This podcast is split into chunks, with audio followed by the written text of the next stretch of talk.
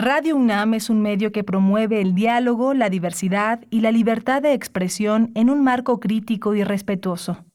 Los comentarios expresados a lo largo de su programación reflejan la opinión de quien los emite, mas no de la radiodifusora.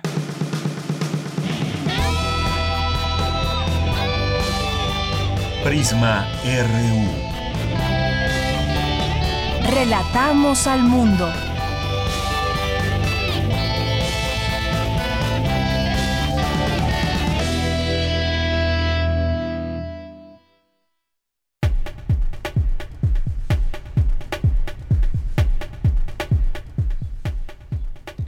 Muy buenas tardes, gracias por acompañarnos. Sean todos ustedes bienvenidos al programa Prisma RU que se transmite de lunes a viernes de 1 a 3 de la tarde a través de estas frecuencias ahora 860 de AM, 96.1 de FM y en www.radio.unam.mx. Hoy es un día muy especial porque hoy es el Día Mundial de las Abejas y nos vamos a detener en este espacio a em, pues interesarnos no solamente en este tema, sino también conocer datos muy interesantes de eh, pues una persona que se dedica, dedica su tiempo a este tema de las abejas y me refiero al doctor Tonatiu Alejandro Cruz Sánchez, que es responsable general del Servicio de Análisis de Propóleos de la UNAM y también es académico de la Facultad de Estudios Superiores Cuautitlán. Con él vamos a hablar de ese tema, la importancia de las abejas en el mundo. También hay un día especial para México donde nos ponemos a reflexionar sobre por qué es importante la existencia de las abejas, a qué ayudan, cómo ayudan al medio ambiente, cómo ayudan a nuestra salud, todo lo que generan, toda esta polinización. Así que va a ser un tema que abordaremos el día de hoy con todos ustedes. Si tienen preguntas, sobre, por ejemplo, la miel, sobre el propóleo, que es uno de los derivados, o todo lo que quieran saber de las abejas, pues de una vez mándenos sus preguntas, sus mensajes, porque vamos a tener aquí la posibilidad de platicar con el doctor Tonatiu. Bien, pues esto es parte de lo que tendremos hoy. Les saludamos también, por supuesto, todo el equipo que conforma Prisma RU, que están desde casa, desde cabina trabajando. Daniel Olivares está hoy en la producción, en la asistencia de Denis Licea, eh, Arturo González en los controles técnicos y a todos los compañeros que hacen posible día con día esta emisión. Que por cierto, y ya lo hemos comentado en otro momento, lo seguimos diciendo porque estamos muy contentos de que este mes cumplimos cuatro años al aire y nos da mucho gusto saber de su, de su preferencia, de su sintonía, pero sobre todo de la confianza que le imprimen a este espacio todos los días y muchos de ustedes que ya son asiduos radioescuchas a este programa. Nos da mucho gusto y ojalá que se puedan seguir sumando más personas. Bien, pues eh, yo soy de Yanira Morán, también les saludo con mucho gusto, como todos los días, al frente de estos micrófonos.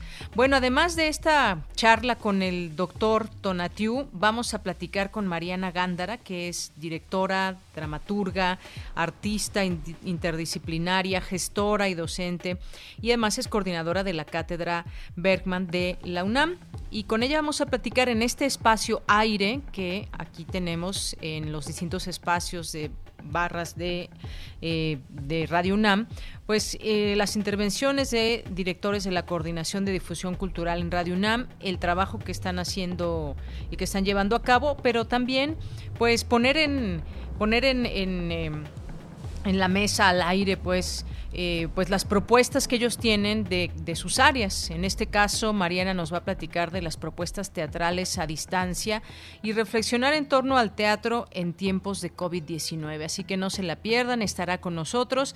También ya en nuestra segunda hora vamos a platicar con la doctora María Cristina Rosas que es internacionalista, y con ella vamos a platicar del papel que juega la Organización Mundial de la Salud en todo este tema, perdón, de la COVID-19 eh, cuál es, digamos, todo el trabajo que realiza la Organización Mundial de la Salud en el mundo con los países miembros, también con los que trabajan, cuáles son esas campañas que está llevando a cabo y sobre todo también en el marco de las últimas declaraciones que ha hecho Estados Unidos, su presidente, su también secretario de salud en torno a eh, que no han hecho lo suficiente para para aminorar los efectos de la pandemia. Con ella platicaremos de este tema que además ha estado muy activa eh, escribiendo artículos en torno a lo que pasa en el mundo. Hemos hablado con ella de, de Canadá, el caso Canadá y su sistema de salud tan fuerte. También recientemente escribió sobre el caso Alemania y Angela Merkel. Así que pues hoy la tendremos aquí en este espacio. Y hoy tenemos dos de nuestras secciones que conforman también el programa. Una de ellas es la sección de sustenta. Hoy Daniel Nos va a platicar eh, sobre y las recomendaciones de un investigador de la UNAM, aumentar el consumo de frutas y verduras en esta temporada para evitar contagios, que puede, puede resultar ser un consejo muy fácil, pero realmente lo llevamos a cabo. Ese es el punto. Y vamos a tener la sección de Dulce Conciencia. ¿Afecta el confinamiento nuestra actividad cerebral? Bueno, pues va a responder el doctor Federico Bermúdez Ratoni del Laboratorio de Neurología de la Memoria del Instituto de Fisiología Celular. Y también cerraremos el programa con Cultura con Tamara Quirós, que en esta ocasión entrevista a la doctora Susana López Charretón sobre su participación en el ALEF. Así que no se pierdan todo esto, es parte de lo que tendremos el día de hoy aquí en Prisma RU y desde aquí relatamos al mundo. Relatamos al mundo. Relatamos al mundo.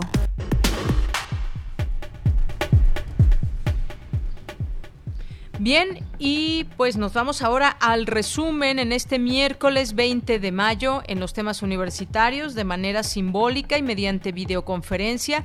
El rector de la UNAM, Enrique Graue Vigers, entregó al director general del Instituto Mexicano del Seguro Social, Zoé Robledo, los primeros 20.000 kits de protección para las 17.000 médicas y médicos residentes de esa institución. Señala académica que será necesario hacer cambios institucionales profundos después de la pandemia. Debaten especialistas el papel de las bibliotecas después de la pandemia.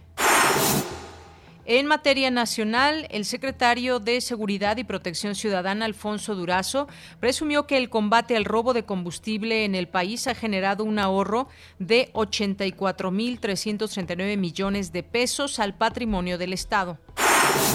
Tras interponer amparos, 23 empresas renovables ya consiguieron suspensiones provisionales al acuerdo del Centro Nacional de Control de Energía que les impedía realizar pruebas preoperativas. Cada año mueren 25 mil personas de manera prematura a nivel nacional debido al uso de combustóleo, estiman académicos y actores políticos con base en estudios del Instituto Politécnico Nacional, la UNAM y el Instituto Mexicano del Petróleo. La jefa de gobierno, Claudia Sheinbaum, presentó el plan de reapertura de la Ciudad de México para reactivar las actividades económicas ante la pandemia de coronavirus y dijo que las actividades se reanudarán de acuerdo con el semáforo epidemiológico, los cuales tendrán actividades de color naranja y amarillo dependiendo de lo que establezca el gobierno. En temas internacionales, el presidente de Estados Unidos, Donald Trump, reiteró sus ataques contra la gestión de China de la crisis del coronavirus y dijo que la incompetencia del país asiático fue lo que provocó una matanza mundial. Con los cambios implementados este miércoles, los 50 estados de Estados Unidos han comenzado a reabrir alguna, de alguna manera al relajar las medidas de confinamiento impuestas por más de dos meses para tratar de frenar la propagación del nuevo coronavirus. Hoy en la UNAM, ¿qué hacer y a dónde ir? La Dirección General de Música de la UNAM también se suma al esfuerzo de llevar la cultura hasta tu casa. Por ello, ha dispuesto para ti entrevistas, charlas, encuentros y conciertos de destacados músicos nacionales e internacionales, como el artista visual y sonoro Juan José Rivas, quien, al igual que todos los mexicanos, ha modificado su rutina diaria por la cuarentena, sintiendo la necesidad de realizar registros sonoros y en video sobre los que ha aplicado diversas técnicas para luego darlos a conocer en su redes sociales. Disfruta de esta interesante entrevista donde explica cómo este proyecto le permite retroalimentarse y pasar de lo sonoro a lo gráfico y de lo gráfico a lo sonoro. Este testimonio lo podrás encontrar en el canal de YouTube de Música UNAM.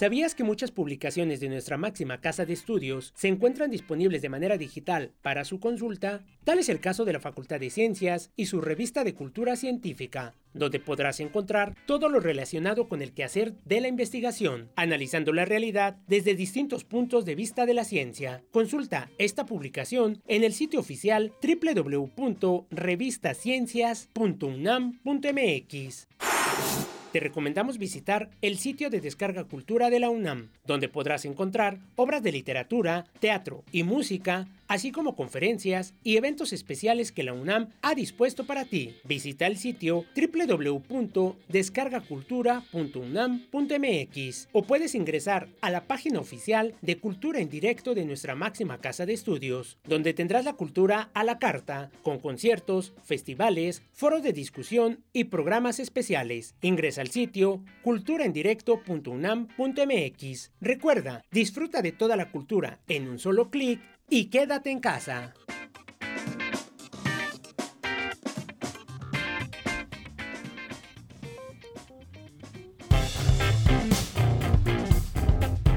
Campus RU.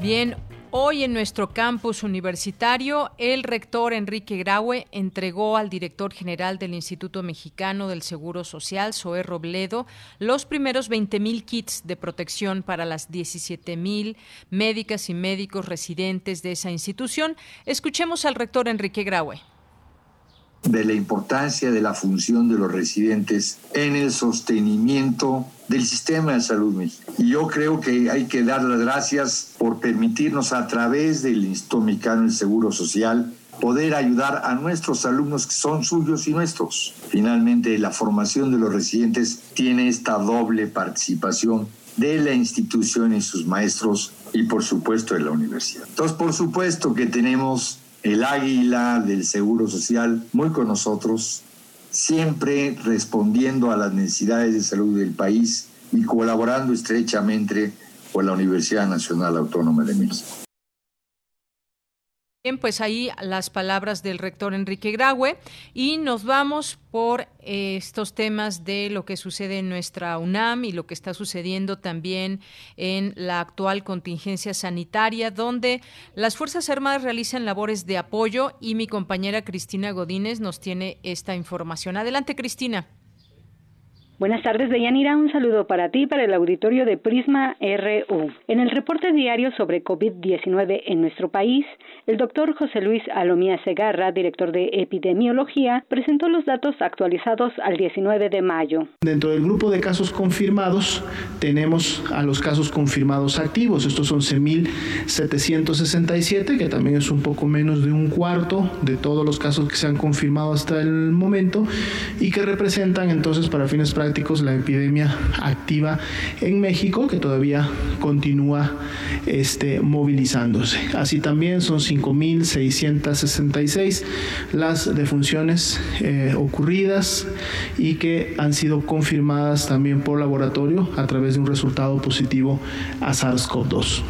Indicó que del inicio de la pandemia a la fecha han fallecido 149 trabajadores de la salud y 11.394 son casos confirmados, 8.275 son casos sospechosos y 2.790 son casos activos. Y si vemos ahora la distribución del personal de salud por la profesión o ocupación que ejerce, vemos que la mayor proporción de estos, un 41%, corresponden a enfermeras y enfermeros, que fueron los que enfermaron. Enseguida, con un 36%, seguirían las médicas y médicos que en su momento también contrajeron la enfermedad. En otro grupo más grande de diferentes tipos de profesiones y ocupaciones están otros profesionales donde es un 20% y si con una focalización podemos identificar a los laboratoristas con un 2% y los dentistas con 1% como las eh, profesiones que han sido menos afectadas. En tanto, el subsecretario Hugo López Gatel, al referirse al uso del remdesivir para tratar la enfermedad, dijo que no tiene eficacia comprobada y los resultados preliminares son muy limitados. Remdesivir no es un medicamento que esté ya autorizado para su uso generalizado, ni en México ni en ninguna otra parte del mundo.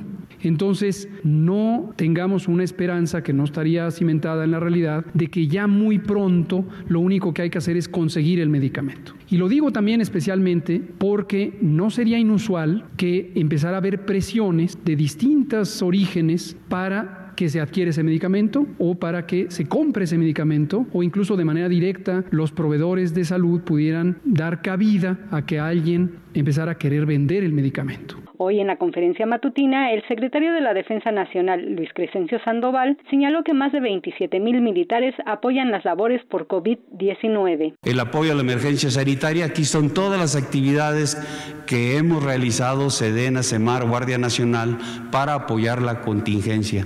Estos son los efectivos de las tres fuerzas que estamos participando y aquí ustedes pueden ver todas las actividades, la seguridad de instalaciones, el recondicionamiento de, hospitales del INSABI, la reconversión de unidades operativas y de boques logísticos, la seguridad de instalaciones hospitalarias, la seguridad de almacenes, la seguridad de aplicación de medidas sanitarias en aeropuertos, la adquisición de equipo y material médico, la capacitación, el transporte aéreo y terrestre de insumos en apoyo a INSABI y el IMSS, la fabricación de insumos para atención de la emergencia, tanto en las fábricas, en lo que es Fabeceden y también la fábrica de vestuario que cuenta Semar. Estamos apoyando esta parte. Transporte aéreo humanitario, trayendo a connacionales de diferentes países, el establecimiento de un centro nacional y 32 centros estatales de coordinación de la contingencia y la contratación de profesionales de la salud. La jefa de gobierno de la Ciudad de México, Claudia Sheinbaum, presentó el esquema de entrada a la nueva normalidad. Se trata de un plan escalonado y no tiene fechas concretas. Este semáforo va a ser diario en la ciudad. Tenemos que proveer esta información y que todos estemos atentos a en qué parte del semáforo estamos. A diferencia de la contaminación atmosférica que puede variar de un día a otro, estas son más bien periodos que tienen que ver con la ocupación hospitalaria principalmente. ¿En qué porcentaje de ocupación hospitalaria estamos? Pero al mismo tiempo si vamos en una tendencia a la baja o estamos creciendo en la capacidad hospitalaria. Y esto tienen que ser tendencias, de acuerdo a los expertos, de al menos dos semanas. Entonces, seguiremos en semáforo rojo si continúan incrementándose el número de camas en los hospitales COVID para la Ciudad de México y en coordinación también con el Valle de México. Por último, de Yanira, informar que este miércoles arribó al Aeropuerto Internacional de Toluca el tercer vuelo procedente de Estados Unidos con insumos médicos, incluidos ventiladores hospitalarios. Este es mi reporte. Muy buenas tardes. Muchas gracias, Cristina Godínez. Gracias por esta información. Eh, la Ciudad de México, el área conurbada. Tendremos que esperar todavía lo que digan las autoridades en próximos días. No hay una fecha exacta, hay que entenderlo de esa manera. Eh, de pronto hay gente que cree que las medidas se han relajado y no es así. Aún sigue eh, vigente este tema de quedarse en casa, estas acciones que pueden ayudar en mucho para evitar los contagios. Vamos ahora con mi compañera Virginia Sánchez. Organiza la UNAM el primer foro virtual Las bibliotecas frente a la COVID-19, respondiendo a una nueva realidad global. Cuéntanos de qué se trata, Vicky. ¿Cómo estás? Muy buenas tardes. Hola, ¿qué tal, Deya? Te saludo con mucho gusto a ti y al auditorio de Prisma RU. Así es, pues esta mañana inició este foro virtual, las bibliotecas frente a la COVID-19, respondiendo a una nueva realidad global que organiza la Dirección General de Bibliotecas de la UNAM. Y bueno, pues el primer ponente fue Pablo Martínez Rojas del Instituto de Investigaciones Biomédicas de la UNAM y miembro de las Sociedades Mexicanas de Inmunología y Virología, quien presentó la ponencia SARS-CoV-2, consideraciones de la pandemia hacia una nueva realidad. Ahí eh, Pablo señaló que algo fundamental es comprender que los virus cumplen una función natural, ¿no? Este, tienen múltiples funciones, representan un equilibrio biológico, ya han definido lo que somos hoy como humanos. Así que el virus va a permanecer, señaló, en las poblaciones que es lo que se conoce como endemia. De tal manera que las estrategias de contención ante la falta de una vacuna y un antiviral todavía en este momento, pues nos ha llevado a un distanciamiento social, a desarrollo de medidas de higiene básicas, el aislamiento de las personas enfermas y el uso de equipo de protección personal, lo cual dijo pues ha sido de suma importancia en este contexto y que nos ha permitido tener un mejor control y disminución de los casos. Él reconoció que en el caso de las medidas implementadas aquí en nuestro país han sido certeras porque dice las cifras en realidad serían mucho mayores. Escuchemos qué dijo Pablo Martín los conceptos del COVID Fest, de esas famosas fiestas de inmunidad que, que, realmente son muy peligrosas. En primer lugar, porque no funciona como una varicela. El COVID depende mucho. Los genes que yo tengo en mis células van a definir si frente a la infección yo voy a desarrollar o un cuadro leve o un cuadro inflamatorio exacerbado. Entonces, no solo depende de infectarme y ya tengo inmunidad, porque también es importante, yo puedo generar muchos anticuerpos frente al virus, pero no todos esos anticuerpos van a ser neutralizantes, que son los anticuerpos que realmente importan. Entonces, sin inmunización que corresponde a ninguna vacuna disponible en el momento y sin distanciamiento social, la infección, los casos de infección son muchos y las muertes son muchas. Con el distanciamiento social se reduce la velocidad de la transmisión y hay muchos individuos sanos y algunos individuos con algún tipo de inmunidad. Y bueno, esto sobre todo también en relación a estos eventos que se han llevado a cabo, alguno denominado Coronavirus Fest, algo así, entonces pone señalaba eso funciona, porque dice hasta tener una vacuna segura y de acceso universal para llevar a cabo un proceso de inmunización será posible, ya que para hablar de una inmunidad poblacional a nivel mundial, el 70% de los individuos deben tener anticuerpos neutralizantes y aún estamos lejos de ello, por lo tanto el distanciamiento social es fundamental. Asimismo, el especialista destacó que hacia la nueva realidad debemos también reconocer y aprender del pasado y nos compartió esta referencia. La pandemia de influenza de 1918 nos mostró que una pandemia puede ser como un tsunami. Debemos esperar al menos tres olas. Y esto fue lo que ocurrió entre 1918 y 1919, que asoló gran parte de la población una parte importante, perdón, en donde la primera ola no fue la importante, sino fue la segunda y la tercera ola que se realizaron de la que tuvo lugar los brotes. Por lo tanto, aquí conviene considerar que la reapertura a las actividades en ausencia de una vacuna o un antiviral específico debe de estar siempre en el contexto del distanciamiento social y las medidas de higiene. Y bueno, en cuanto a las bibliotecas, que son un centro de suma importancia para el desarrollo académico, donde convergen pues muchas gentes, en el contexto que estamos, dijo, se debe considerar cómo hacer una contención eficiente dentro de una ruta de procesos en una biblioteca. Escuchemos. El virus en una biblioteca podríamos encontrarlo así, una persona infectada que lleve un libro, que no tenga higiene, contacto entre personas, posible contacto entre superficies contaminadas, contacto persona a persona, superficies contaminadas, carritos de transporte, en fin. ¿Qué nos dice eso? No debemos vivir con miedo, debemos vivir informados, debemos desarrollar protocolos eficientes para poder eliminar eficientemente cualquier riesgo de infección. De ella, pues este es mi reporte. Bien, Vicky, pues muchas gracias por esta información, amplia información también. Seguirnos informando sobre esta inmunidad poblacional, todo lo que tiene que ver con ella, qué refiere y sobre todo lo que opinen y mencionen las autoridades de salud o quienes conocen de estos temas, porque la interpretación puede llegar a ser muy peligrosa.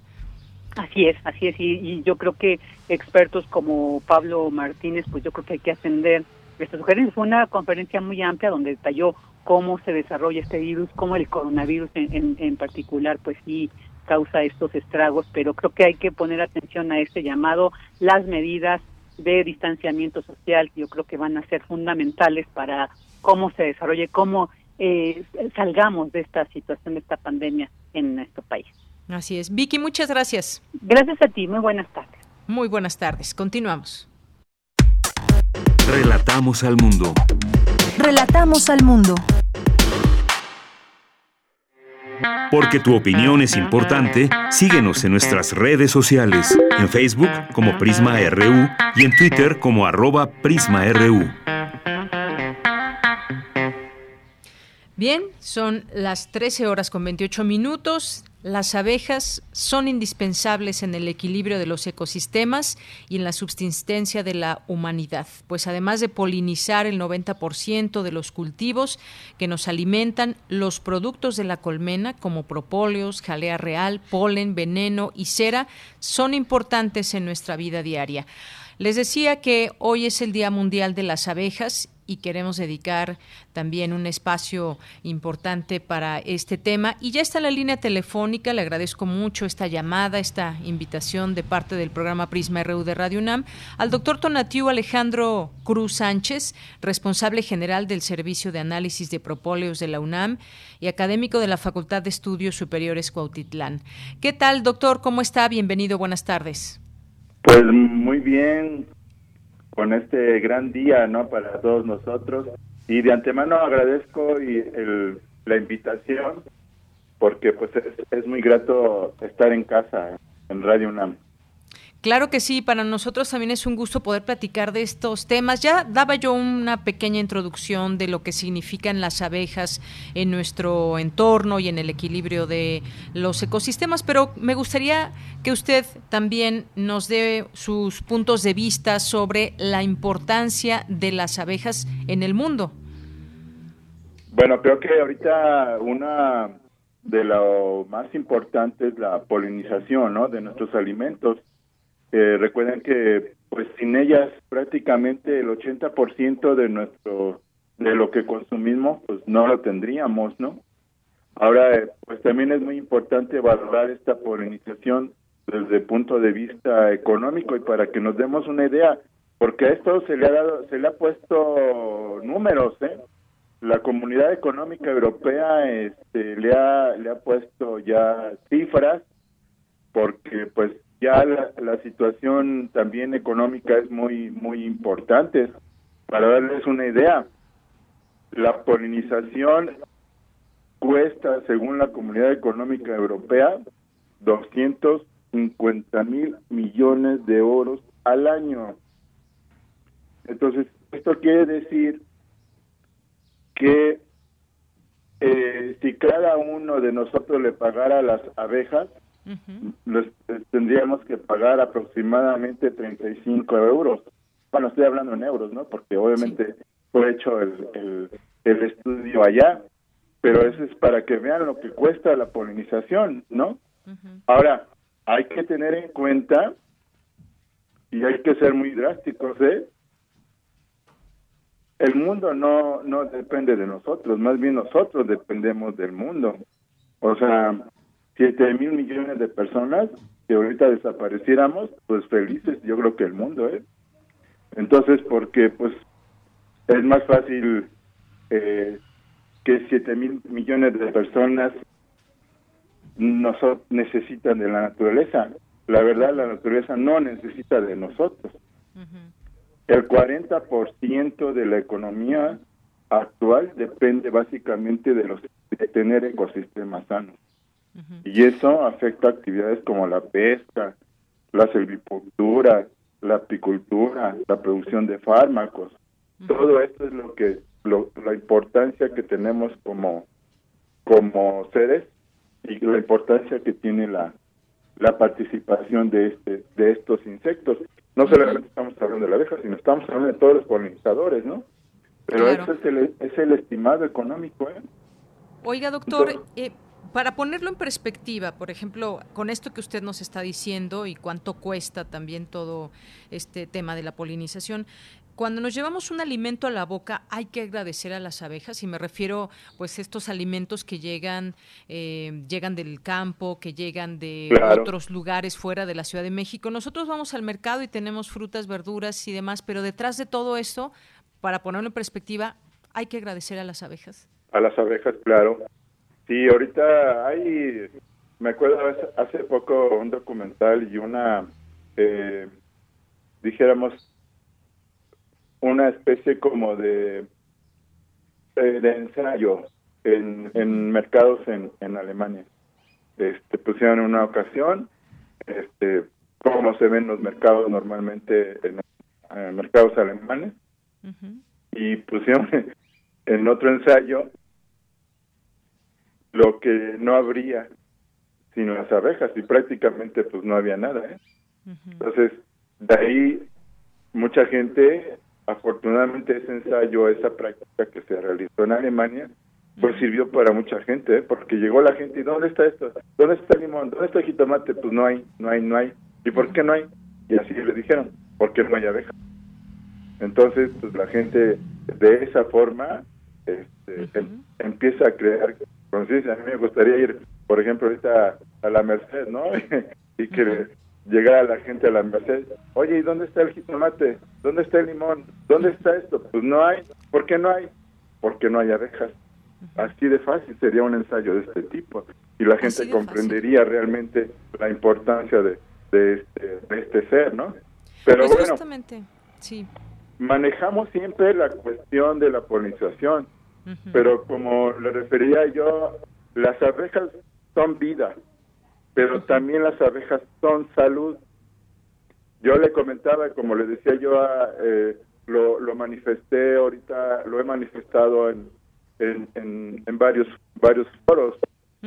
Ahorita, en estos momentos, estamos padeciendo este problema de infecto contagioso. Acaba de salir un artículo el 30 de abril, 30 de abril, una encuesta que se hizo en China precisamente con esta situación. Y fíjese, cinco mil apicultores, cinco mil, y de ellos cerca de 800 o 700 y fracción, no recuerdo el número exacto, no tuvieron COVID-19. Lo que demuestra el fortalecimiento no solamente de, del consumo de la miel, el consumo de los otros productos, porque un apicultor le consume miel, le consume propóleo, le consume jalea real, le consume polen, y todos ellos, ya Aristóteles y Hipócrates habían manifestado que la gente que se dedicaba a las abejas demostraba una fortaleza física y más que nada ahorita lo estamos viendo. Entonces, Oiga, doctor, ahora- pues sí. Qué, qué por eso es muy es importante esto que, también no solamente nos aboquemos al consumo de, de miel, sino también consumamos los otros productos de la colmena. ¿Sí me iba a decir algo? Sí, eh, que qué bueno que, con- que comenta usted de toda esta situación que estamos pasando de coronavirus, porque efectivamente esta, esta revista hizo esa publicación interesante que usted comenta, se hizo una encuesta ahí con apicultores y eh, ninguno presentó síntomas de padecimiento. ¿Hay algunos estudios que se estén llevando a cabo específicamente, tal vez con ¿Contra el COVID? propóleo o derivado, para que ayudar al sistema inmunológico ante esta situación? Mire, ahorita le comento otro otro ensayo que se está haciendo en Estados Unidos. Eh, ahorita con la pandemia en, en Estados Unidos se están estudiando el efecto de una medicina, bueno, como medicina complementaria, el uso de miel de abeja. Se les está dando a- también a los pacientes que tienen COVID o que apenas van a manifestar signos o que están en época de, ya de restablecimiento, la administración de miel. Es un estudio que ahorita también son miles de personas que están en este estudio, o sea que ya vamos a esperar. Pero realmente ahorita esa pregunta me han hecho, ¿qué hay, qué hay de la investigación de los productos de la colmena ahorita en COVID? La verdad es que como la, la investigación ahorita, el, el surgimiento de esta enfermedad es reciente, pues realmente pues son pocos, como le comento ahorita, estos dos que están están en, en- en camino. Bueno, uno ya está ya se publicó y el otro está en estudio. Pero lo que tenemos es que referirnos un poco hacia atrás. ¿sí? Propóleo, vamos a hablar propóleo. Propóleo se ha evidenciado, tenemos la evidencia que ataca a más o menos un, un aproximado de 50 microorganismos. Ahora, dentro de estos 50 microorganismos o más están los virus y dentro de los virus pues están los corona. Los corona, pero principalmente se han estudiado en, en, en especies animales, como el caso de perro, el caso de gato. Pero eso nos, nos, nos da una referencia de, de que el propóleo tiene un efecto antiviral, al igual que la miel, igual que la, el otro producto tan importante que se está utilizando, que por cierto me han estado mandando algunos mensajes de la, del uso de la pitoxina en México. Que también la pitocina tiene efecto antiviral, nada más que hay que tener cuidado con, con su uso.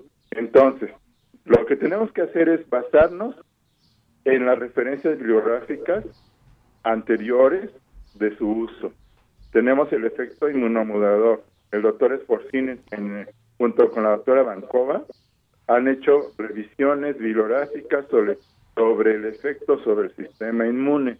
Entonces, todo eso, por eso ahorita una cuestión es de que eh, el consumo de, de propóleo, pues, mm, aunque se enoje la OMS, porque la OMS este, sale algún producto de medicina complementaria o natural y inmediatamente lo, lo rechaza. Y bueno, no se vale, no creo que así sea.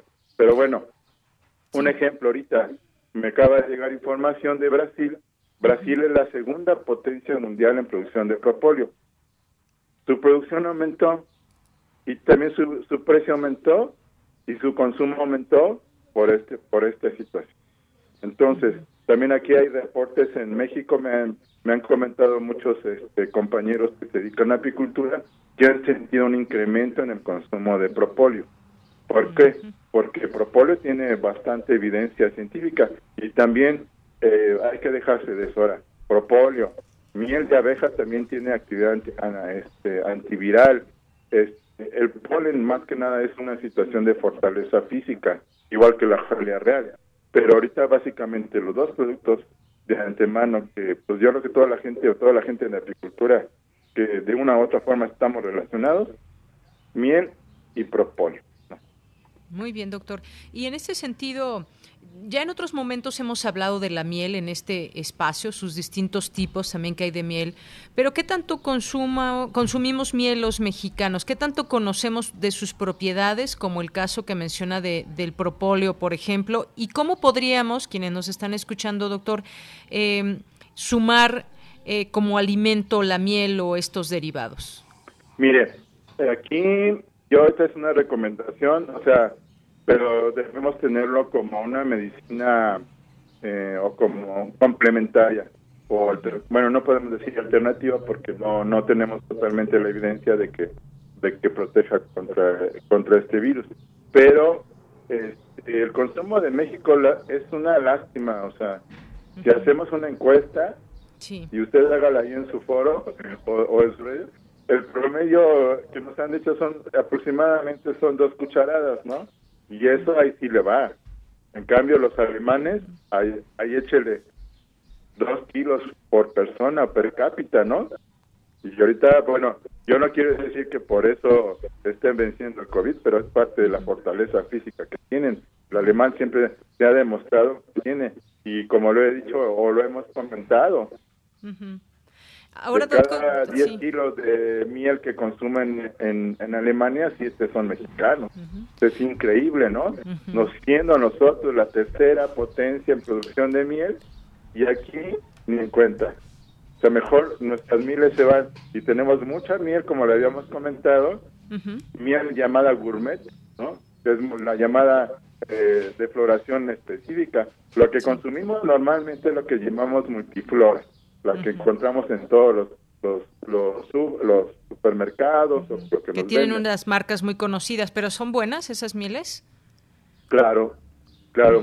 y ahorita este, aprovecho para comentar que acaba acabamos de participar, bueno, eh, se acaba de publicar la nueva norma oficial de Mexicana de propóleo que acaba de ser emitida ahorita el, 27 de, abril de este año y trae mejoras y trae situaciones de controles más estrictos, sobre todo sobre las mieles que, que nos vienen, ¿no?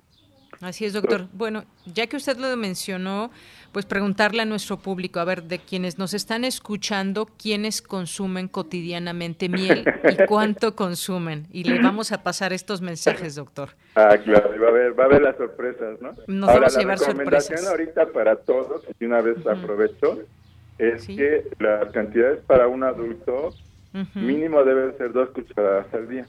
Pues hay gente que endulza, hay gente que me dice, yo le echo, la, eh, desde la mañana ya están endulzando el café como, como yo lo hago, este, endulzamos y todo, ¿no? Y bueno, de portfolio, bueno, ahorita pueden consumir, eh, hay muchos productos en el mercado ahorita de extracto de propóleo o jarabe de propóleo este, para que lo estén consumiendo en forma preventiva, ¿no?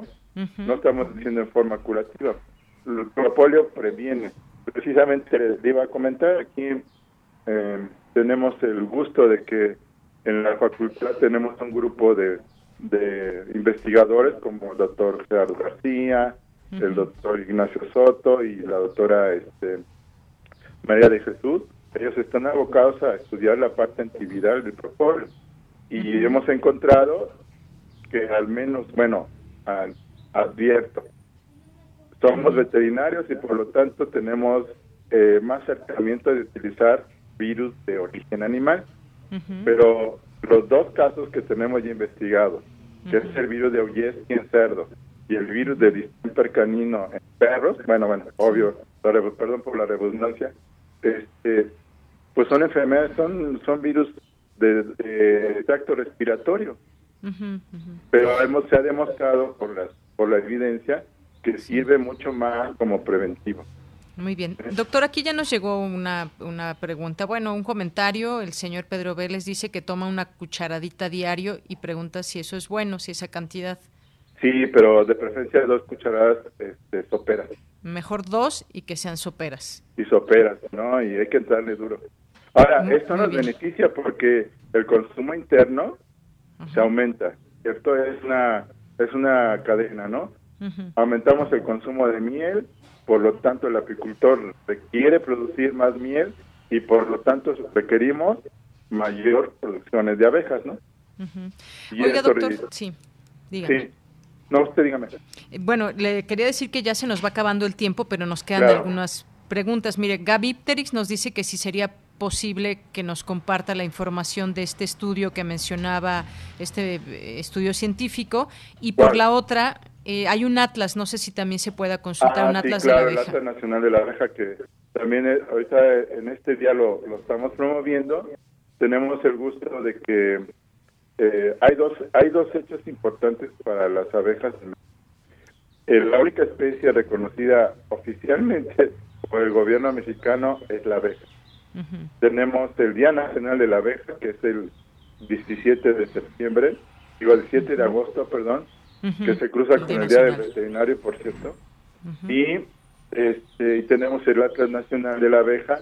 Este, mm, si buscan en la Gaceta, en la, en la edición del martes, salió la liga, o si no, o si no, pongan en Google Atlas Nacional de la Abeja y sus derivados y los derivados apícolas y le sale el Atlas.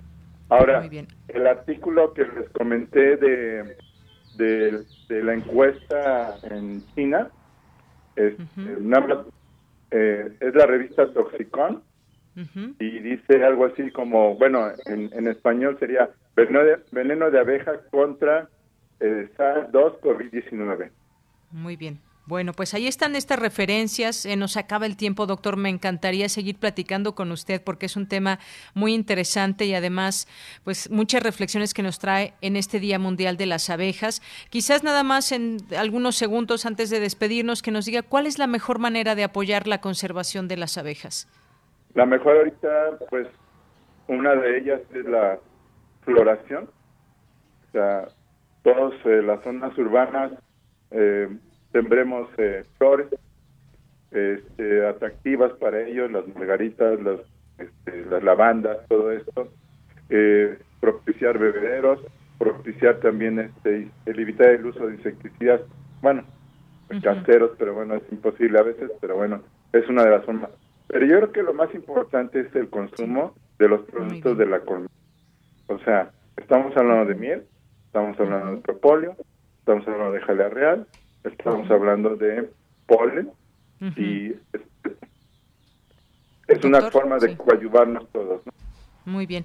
Muchísimas gracias, doctor. Bueno, mire, aquí rápido, si nada más responde muy rápido, dice, ¿cómo distinguir una miel de pura de una adulterada? Muy rapidísimo, doctor, por favor. Bueno, la miel pura normalmente, el signo más, más clásico es que cristaliza. O sea, eh, ustedes si ven en, el, en, el, en los mercados, hay mucha que es muy líquida, ¿no? Hasta parece esa muy aguada. muy aguada.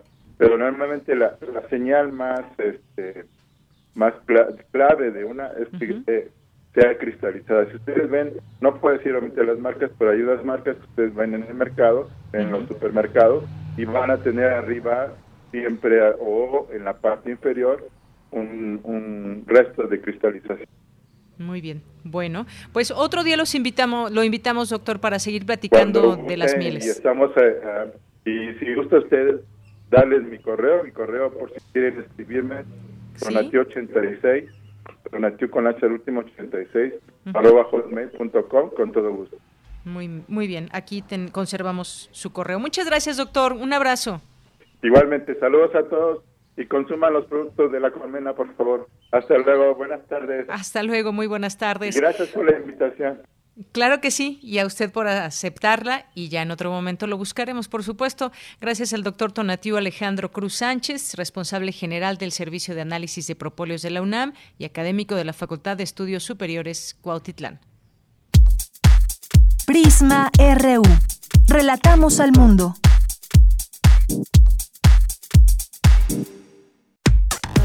Relatamos al mundo. Relatamos al mundo.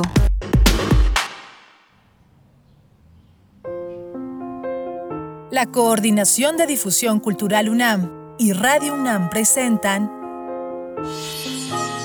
Aire. Arte. Cultura. Ciencia. Sociedad. Reflexión. Para días difíciles.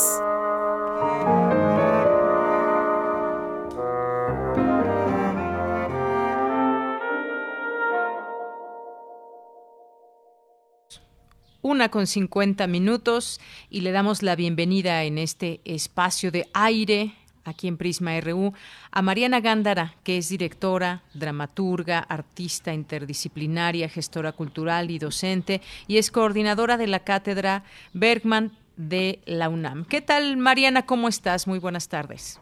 Buenas tardes, doña Muy bien, muy bien, la verdad. pues qué gusto escucharte. sí, han sido Más en estos tiempos, qué bueno que te oyes con ánimo y con muchas ganas de compartirnos estas em, pues reflexiones sobre el teatro en estos momentos. Cuéntanos.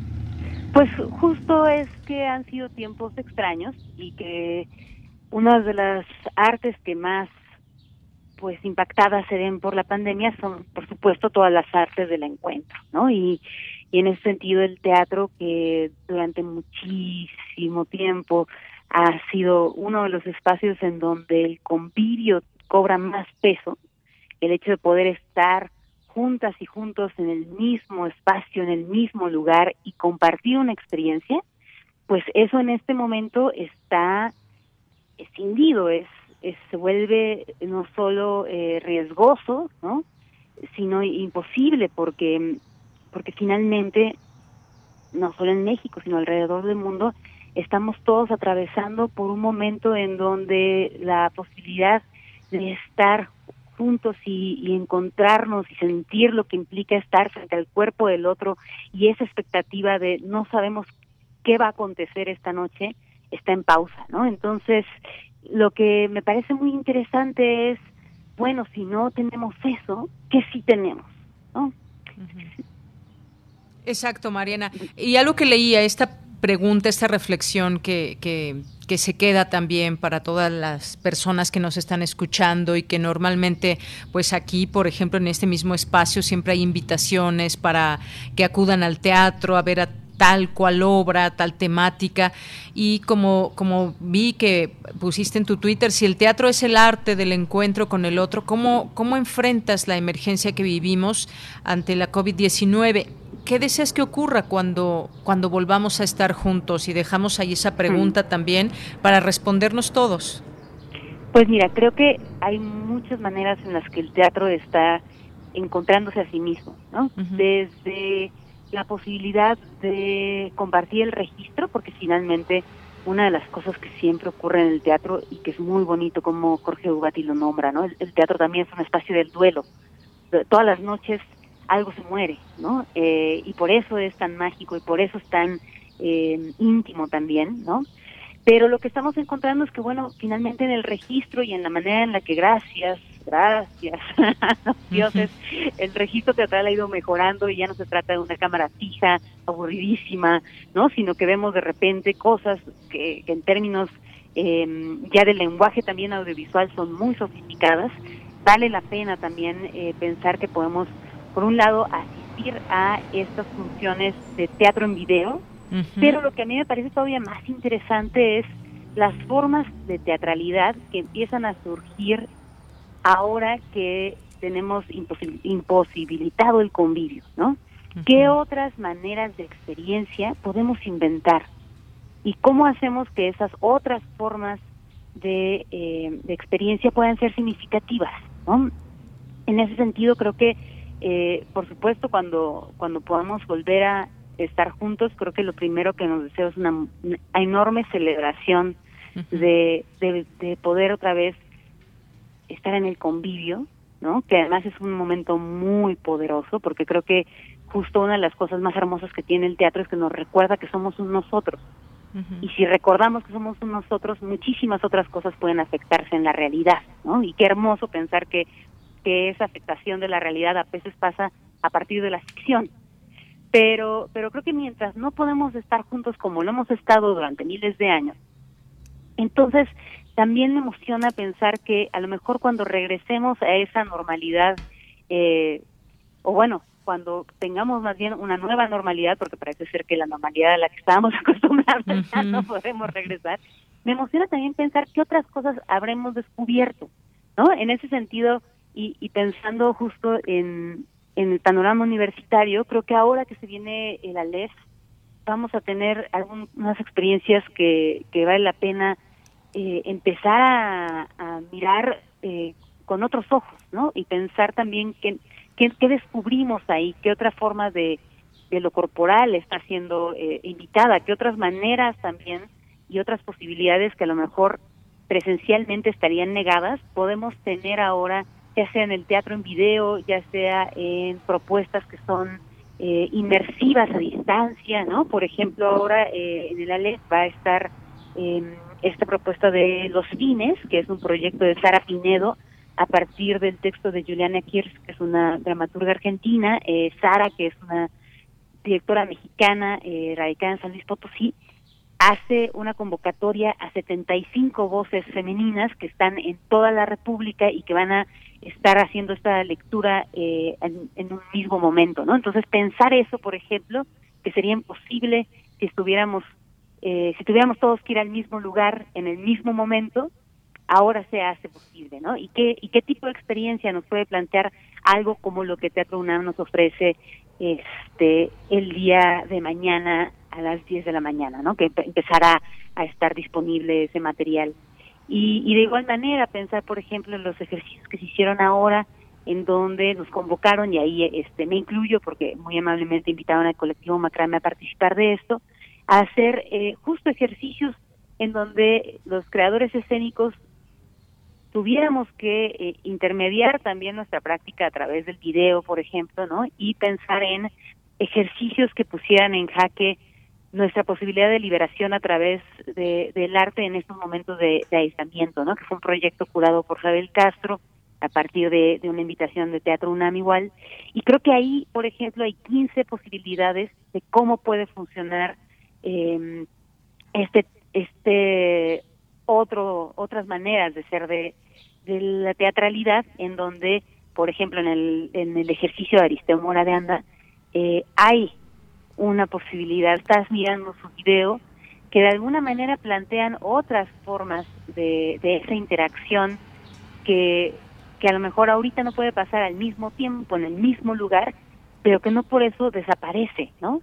Entonces creo que son creo que son momentos en donde me emociona mucho también ver que la universidad siga siendo este espacio de experimentación y este laboratorio de ideas, ¿no? Y que en el caso de lo teatral eh, seguimos seguimos eh, teniendo la, la fortuna de, de, poder reinventar, que si para algo ha sido siempre bueno el gremio de los teatreros y teatreras, es que es un gremio de resiliencia brutal y de muchísimo ingenio, ¿no? Entonces, creo que creo que se avecinan eh, muchas posibilidades y tiempos en donde vamos a poder sumar cosas a lo que ya conocemos y nos gusta tanto de la experiencia escénica.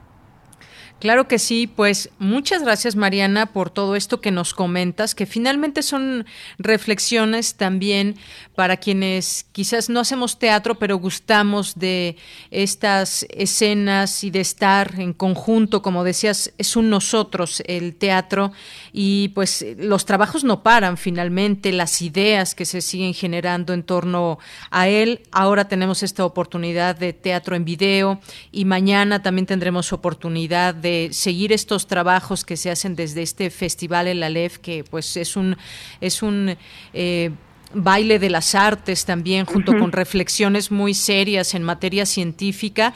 Todo esto lo podremos disfrutar. De paso, hay que hacer esta invitación para, para que disfruten el Aleph. Y Mariana, pues muchas gracias por estar con nosotros. No sé si quieras agregar algo más antes de despedirnos. Sí, me gustaría también recordar que, eh, a fin de cuentas, digo, ahorita estamos hablando mucho sobre qué hacen los creadores eh, profesionales, ¿no? Del teatro, sobre todo ahora que nos encontramos tan lejos de los escenarios y que eso nos genera muchísima frustración. Pero habrá que recordar que el teatro es un arte de todos y de todas, ¿no? Es decir, eh, si, si hay un arte que es completamente orgánica y natural al, al, ser humano, es el teatro, porque somos la única especie animal que es capaz de mirarse mientras observa, ¿no? Es decir, todos todos jugamos desde, desde niños a, hacer teatro. Y, creo que una de las cosas que, que me gustaría eh, recordar es que podemos, podemos hacer teatro en nuestras casas, con nuestras familias, con nuestros roomies, con nuestros amigos. Podemos hacer monólogos, podemos eh, inventarnos muchas, eh, muchas maneras también de pasar el tiempo del encierro desde, desde la teatralidad. Ahora sí, esa, esa quizá la más tradicional y la más pura. Y en ese sentido, eh, me gustaría invitarlos porque hoy es el, último día para votar el concurso nacional de teatro casero. Durante más de un mes estuvimos eh, recibiendo propuestas de todo el país, de todas las edades, este, de, de, gente que en su casa tomó el reto de decir, ok, tengo unas sábanas, unos taleros, una escalera, tres macetas, voy a reinventar Hamlet. ¿No? Entonces, eh, tenemos más de eh, 350 eh, solicitudes, ¿no? Están todas eh, en la página de, Teatro UNAM. Hay ocho categorías, desde teatro hecho por niñas y niños, teatro para niños y niños, teatro hecho por jóvenes, teatro feminista, teatro hecho por familias, por parejas. Y uno de los premios es, por supuesto, el premio del público. Cada una de estas categorías obtendrá su premio del público, entonces cierra hoy esa votación. Eh, les invito a todas y a todos que se den una vuelta. En la página de Teatro UNAM encontrarán colgados todos los videos. Eh, y, también a lo mejor a la hora de estar viendo estas propuestas, se animan a hacer la suya propia. ¿no? Eh, el teatro, por fortuna, es una de las artes que podemos hacer con la menor cantidad de recursos y, y que finalmente también muy de manera muy profunda puede llegar a, conmovernos y a recordarnos por qué vale muchísimo la pena estar vivos. Por supuesto, claro que sí. Mariana Gándara, un gusto platicar contigo hoy. Igualmente, Yanira, que tengas muy bonito día. Igualmente para ti, hasta luego. Hasta luego. Bien, pues fue Mariana Gándara, directora, dramaturga, artista interdisciplinaria, gestora cultural y docente y coordinadora de la cátedra Bergman. Pues ya nos dejó, hay mucha tarea, muchas reflexiones. Mañana el ALEF, eh, también este concurso nacional eh, de teatro casero. Vamos a hacer un corte, regresamos a la segunda hora de Prisma RU. Porque tu opinión es importante, síguenos en nuestras redes sociales, en Facebook como Prisma RU y en Twitter como arroba PrismaRU.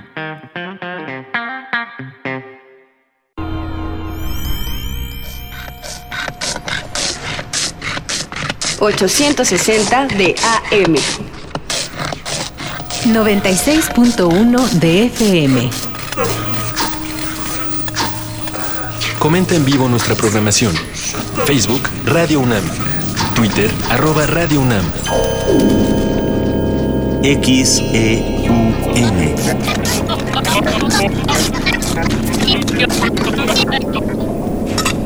al vaso.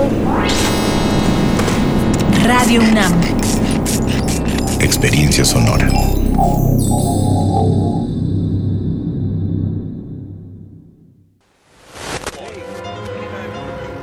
En Europa, desde 2018, se está buscando regular los derechos de los robots. Este año, China consiguió la primera clonación exitosa de un gato y están buscando, en poco tiempo, iniciar la clonación en masa de seres humanos. El Programa Universitario de Bioética de la UNAM te invita a reflexionar sobre estas y otras cuestiones en El Árbol de las Ideas. Bioética, Ciencia y Filosofía para la Vida. Un programa dedicado al análisis y divulgación de los temas más trascendentales de la agenda bioética de la mano de diversos expertos en la materia. Miércoles a las 16 horas por el 96.1 de FM. Radio UNAM. Experiencia sonora. En México celebramos la muerte y hoy el personal de salud la enfrenta con su propia vida. Somos gente trabajadora, pero millones hemos tenido que parar. Somos solidarios y aunque ahora no podemos darnos la mano, resistimos a la distancia, porque esa es la mejor forma de cuidarnos. Hagamos lo que nos toca para salir adelante. México no se rinde. México resiste. Movimiento Ciudadano. Todos queremos salir. Ir por el parque paseando abrazados. Celebrar con las personas que queremos. Jugar durante horas y horas en los columpios o pateando un balón. Falta poco para que lo podamos hacer, pero todavía no es tiempo de salir. Aún tenemos que reducir más los contagios. Y para conseguirlo, en estas semanas, quédate, en casa. Gobierno de México. La psicología observa al ser humano, sus escenarios y comprende su diversidad. Adentrémonos en ella. Juntos hagamos conciencia, psicología y sociedad. Cuarta temporada. Un programa de análisis y reflexión con Berenice Camacho y los doctores Mariana Gutiérrez Lara, Jorge Álvarez Martínez y Laura Ramos Langurén. Todos los lunes a las 18 horas por el 96.1 de FM y su retransmisión los jueves a las 16 horas por el 860 de AM. O si lo prefieres, escucha el podcast en radiopodcast.unam.mx. Radio UNAM, Experiencia Sonora. Tu opinión es muy importante. Escríbenos al correo electrónico prisma.radiounam@gmail.com.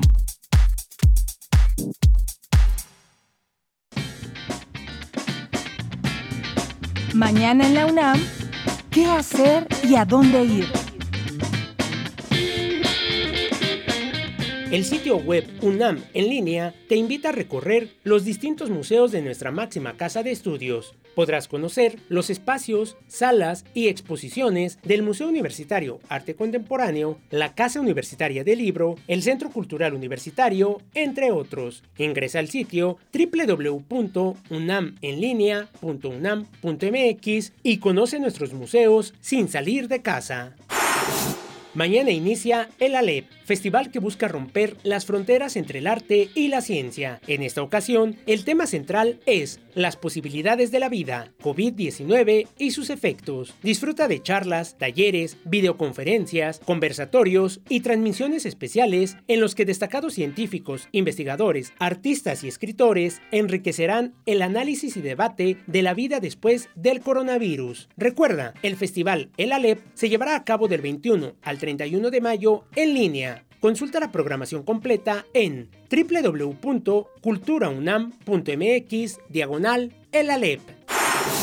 Recuerda que la UNAM ha creado el sitio virtual de la Comisión Universitaria para la Atención de la Emergencia Coronavirus, donde podrás encontrar recomendaciones, noticias, comunicados oficiales, infografías y otros materiales de difusión sobre la COVID-19. Ingresa al sitio oficial COVID-19 Comisión UNAM.unamglobal.com. Recuerda, mantente informado y quédate en casa.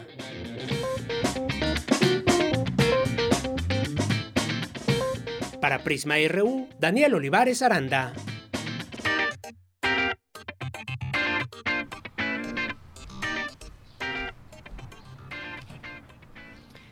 Bien, estamos de regreso en esta segunda hora de Prisma RU. Gracias por continuar en esta sintonía a través de nuestras frecuencias de AM, de FM y en www.radio.unam.mx. Pues gracias a las personas que están aquí presentes a través de nuestras redes sociales, arroba Prisma RU en Twitter y Prisma RU en Facebook. Gracias en Facebook a quienes nos han escrito, a Aimsa Carlis Maca, que nos manda muchas felicidades, a Janet Salazar Suárez, Francisco Javier Rodrigo, Rodríguez también, muchísimas gracias y sus buenos deseos, dicen, espero que Prisma cumpla muchos años al aire, pues nosotros también, ojalá así sea. Y pues muchas gracias también por todos estos comentarios. Miren, también a través de Twitter pues han llegado algunos comentarios sobre el programa de hoy, Armando Cruz que manda un saludo a todo Radio UNAM, Karen Quiroz también muchos saludos. Armando también nos dice muy interesante la plática sobre las abejas y la miel. No pude anotar los datos del entrevistado. ¿Pueden proporcionármelos? Claro que sí, y los pondremos también en nuestras redes sociales. Ahorita nuestra compañera Isela Gama, que lleva nuestras redes sociales, pondrá este... Eh, correo electrónico que nos dio el propio doctor Tonatiu para dudas, preguntas, algunas eh, cosas que ustedes le quieran compartir y pues algunas referencias también sobre ese tema de las abejas y sus derivados. Es tonatiu con H al último 86 arroba hotmail.com. Ah, espero que lo anotes, Armando Cruz y quien esté interesado, tonatiu86 arroba hotmail.com. También le mandamos saludos a Eduardo Mendoza, muchas gracias a Adrián Cruz Salvador, a De Jazz Cronopios, Dice también felicidades, muchos se les quiere, se les admira. Gracias, bella lectora también aquí presente, Alfonso de Alba Arcos. Gracias, eh, jóvenes bien profesionales y dedicados. También Confesiones Radio U y nuestros amigos del IIB que es el Instituto de Investigaciones Bibliotecológicas y de la Información. Todas estas eh, dependencias que han sido también aliadas durante todo este tiempo de Prisma RU. Muchas gracias. Kiki Angelares, Alfonso de Alba Arcos, que nos dice agüita de guayaba con miel y nos manda aquí la fotografía de la miel que tiene en casa y esa agua de guayaba que se ve riquísima y sobre todo rica en vitamina C. Muchas gracias Alfonso de Alba Arcos que pues bueno, que nos manda esta fotografía que ya se nos antojó esa agua de guayaba con miel. Muchas gracias. Le mandamos saludos también a el mismo que nos dice también miel de Guerrero y del Estado de México. No siempre me tomo dos cucharadas diarias, a veces más, a veces menos. Saludos. Ay, sí, se nos quedaron también varias dudas para el doctor. Por ejemplo, las personas que son diabéticas, si pueden tomar miel o no. Me parece que no, pero será mejor que lo responda, que lo responda él. También dice César Soto, en Alemania lo avalo por hábito y tradición ancestral gastronómica. Hay un enorme consumo de miel en diversas formas. Miel, gracias. Em, Armando también, que nos decía cómo distinguir una miel pura de una adulterada, que ya contestó el doctor. Verónica Ortiz Herrera dice, ¿dónde podemos conseguir polen? También fue una otra de las preguntas que se nos quedan para la siguiente ocasión yo justamente también me quedé con esas ganas de preguntarle dónde podemos conseguir miel o cómo identificarla, porque quizás en muchos sitios vendan buena miel, pero no sabemos cuáles son estos lugares. Gracias, Verónica. Connie Valadez dice, yo tomo una diaria en mi fruta porque pensaba que era suficiente. Bueno, pues ahora le agregamos otra más, Connie. muchas gracias por escribirnos. Eh, Maide también. Eh, nos escribe aquí Gabipterix, que también nos comentó sobre esta entrevista. Emilio Cantún, también muchos saludos. El Zarco, que dice que ahora ni Merced hay. Bueno, pues gracias también por este mensaje. Ya en su momento tendremos oportunidad de regresar a la nueva normalidad. Alexandro Guerrero también. Abimael Hernández, muchas gracias. Gracias a todos los que nos están escribiendo y están presentes aquí. Hernán Garza también. Hay un documental también de las abejas. ¿Qué les pasó a las abejas? Que se puede ver a través de ambulante.org eh, hoy, justamente. En su lucha se evidencian los contrastes entre los métodos tradicionales, sustentables y respetuosos del ecosistema y el trabajo industrial que amenaza con modificar la vida como la conocemos hasta ahora. Gracias, Hernán, y gracias a todos los que están aquí presentes. Nos vamos a la información.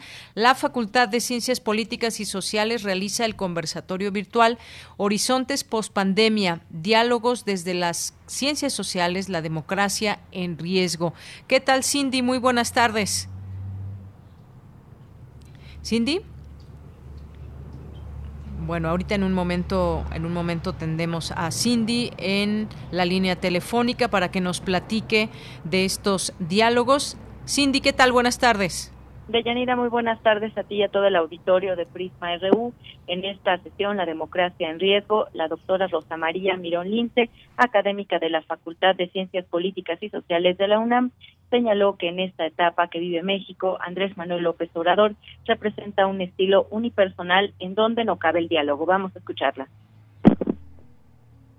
Concentra, y lo hemos visto claramente ahora, en, en esta etapa de la pandemia concentra todas las decisiones y no solamente en materia de salud, sino en materia eh, económica, política y social también. Y parte de un razonamiento, creo yo, eh, incomprensible para mí, pero es la, la, no necesidad de esa interlocución y diálogo porque él parte de que tiene esta interlocución directa con el pueblo. Este, este debilitamiento traerá consecuencias muy graves para el país desde el momento en el que nos encontramos en medio de la pandemia y sobre todo cuando haya que, enfrentar las consecuencias. El gobierno federal parece decidido a, consolidar un liderazgo político autoritario, ignorando cualquier asomo de respeto de respeto por el Estado de Derecho. López Obrador ha mantenido una posición que minimiza la crisis sanitaria o de plano la niega.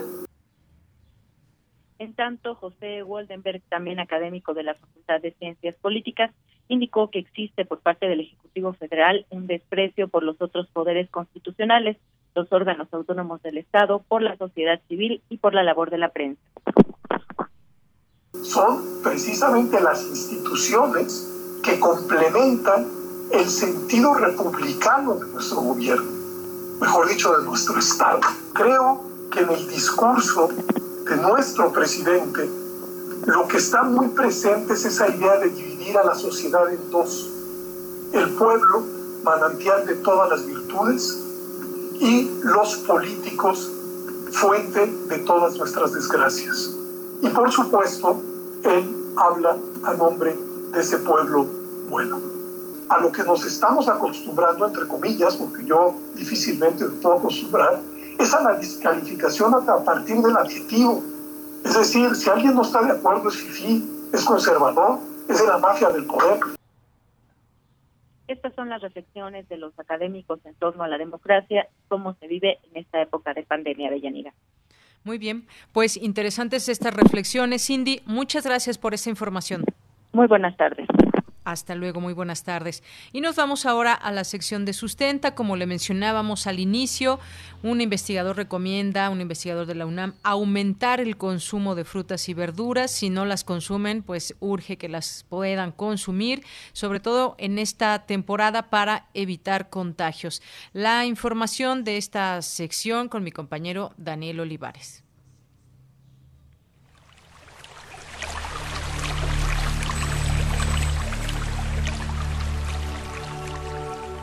Sustenta. Sustenta. Innovación universitaria en pro del medio ambiente.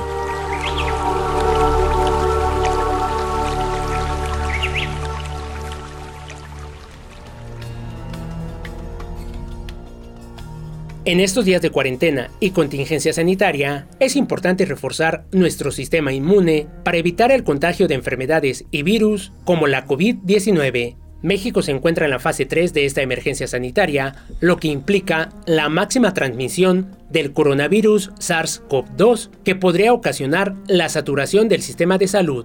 Por ello, es indispensable reforzar las medidas de prevención y protección. Es importante saber que el cuerpo humano tiene la necesidad de combatir infecciones causadas por virus, bacterias y hongos que tienen la capacidad de atacar diferentes partes del organismo y dependiendo de las características del agente patógeno se pueden producir infecciones. El sistema inmune tiene diferentes formas de responder contra los diversos agentes patógenos, así como mecanismos para reconocer e identificar todos los órganos de nuestro cuerpo como propios y no atacarlos. Según la Sociedad Española de Oncología Médica, el sistema inmune es complejo y los elementos que lo integran participan en numerosas funciones de forma integrada con otros sistemas del organismo, en la protección frente a agentes extraños como bacterias, virus, parásitos, hongos, toxinas, células cancerígenas, entre otros. Una primera línea de defensa la constituyen las barreras físicas y químicas, como son la piel y las mucosas, las secreciones y la flora protectora, una vez que los patógenos han atravesado esta primera barrera, el sistema inmunológico pone en marcha mecanismos de defensa activa para hacer frente a los agentes. Por ello, es importante mantener en excelentes condiciones el sistema inmune del organismo. Pero, ¿cómo podemos reforzar nuestro sistema inmune en entrevista con Sustenta, el doctor Carlos Rosales Ledesma, jefe del Departamento de Inmunología del Instituto de Investigaciones Biomédicas de la UNAM, nos explica cómo podemos reforzar nuestro sistema inmune para evitar contraer una enfermedad. El caso del sistema inmunológico es el encargado de protegernos contra agentes extraños a nuestro cuerpo, principalmente microorganismos patógenos. Y en el caso del virus actual, definitivamente nuestra mejor defensa es el sistema inmunológico. ¿Cómo hacemos que nuestro sistema inmunológico funcione bien? Pues al igual que el resto de nuestros sistemas, tiene que estar en buena salud. Y ahí es donde viene la conexión. Para tener un mejor sistema inmunológico necesitamos que nuestro cuerpo esté sano. Tenemos que tener un buen estado general de salud. ¿Y cómo logramos esto? Tenemos que mejorar nuestra alimentación, mejorar nuestro estado de ánimo y cuidarnos. Para el investigador Rosales Ledesma, lo importante es tener una dieta variada, priorizando el consumo de frutas y verduras de temporada. Para reforzar el sistema inmune, es importante también reducir o eliminar el consumo de azúcares como refrescos, así como el tabaco y el alcohol, que son toxinas para el organismo. Habla el doctor Rosales Ledesma.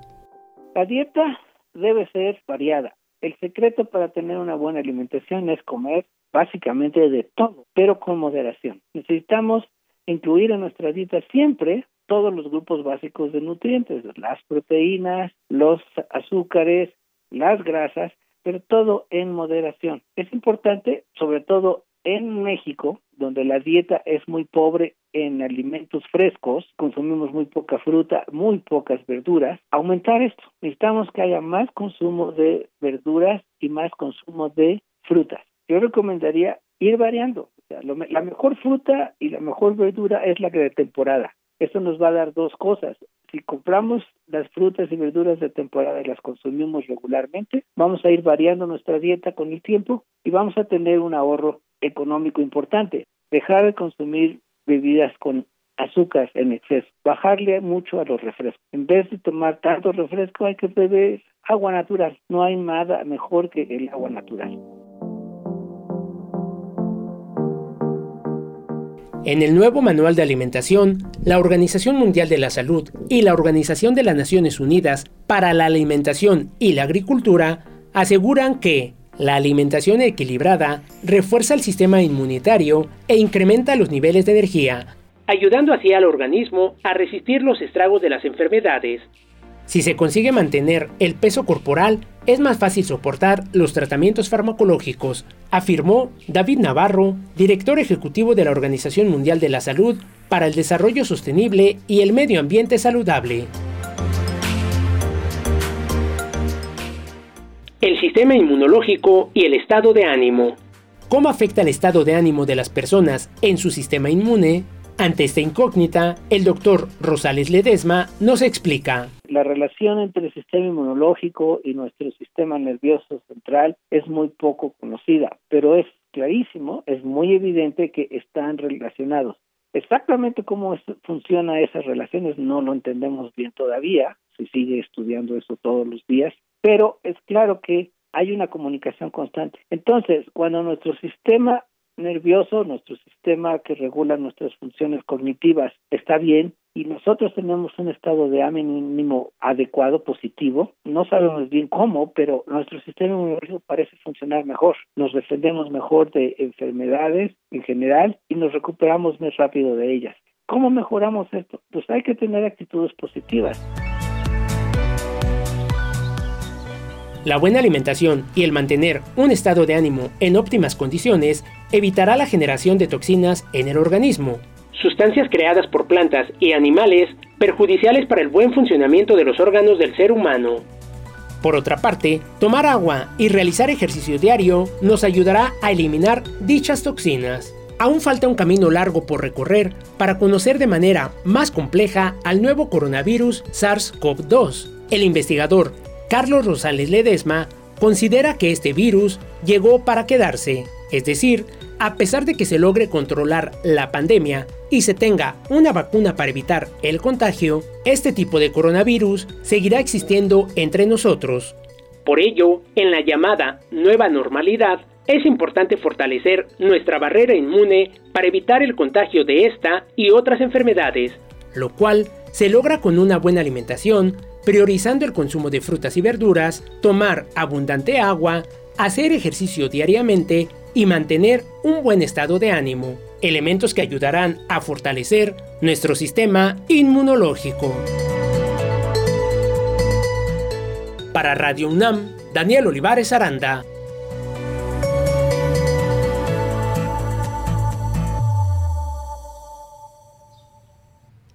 Bien, pues nos vamos ahora a las breves internacionales con Ruth Salazar.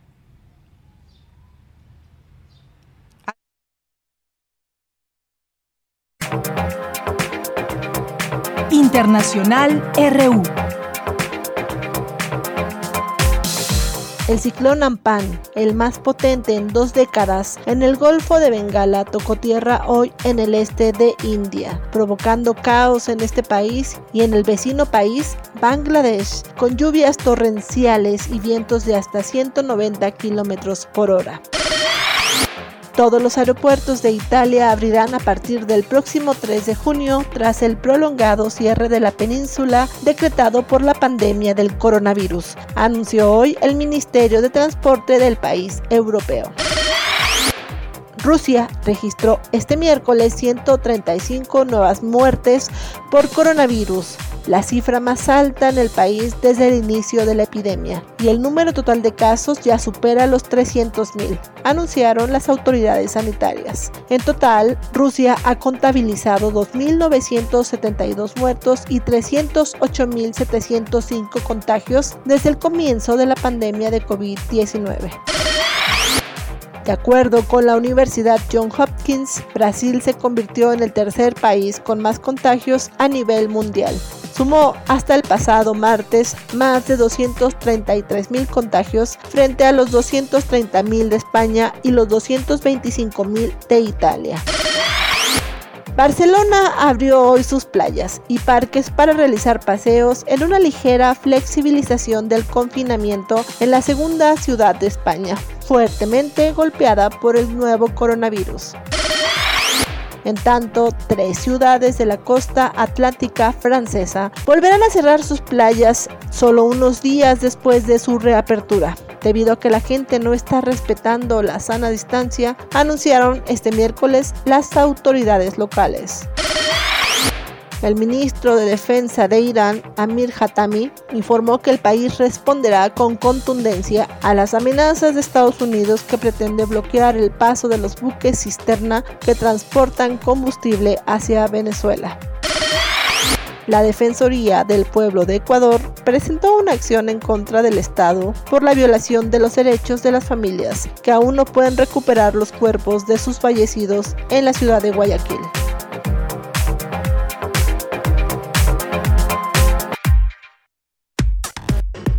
Relatamos al mundo.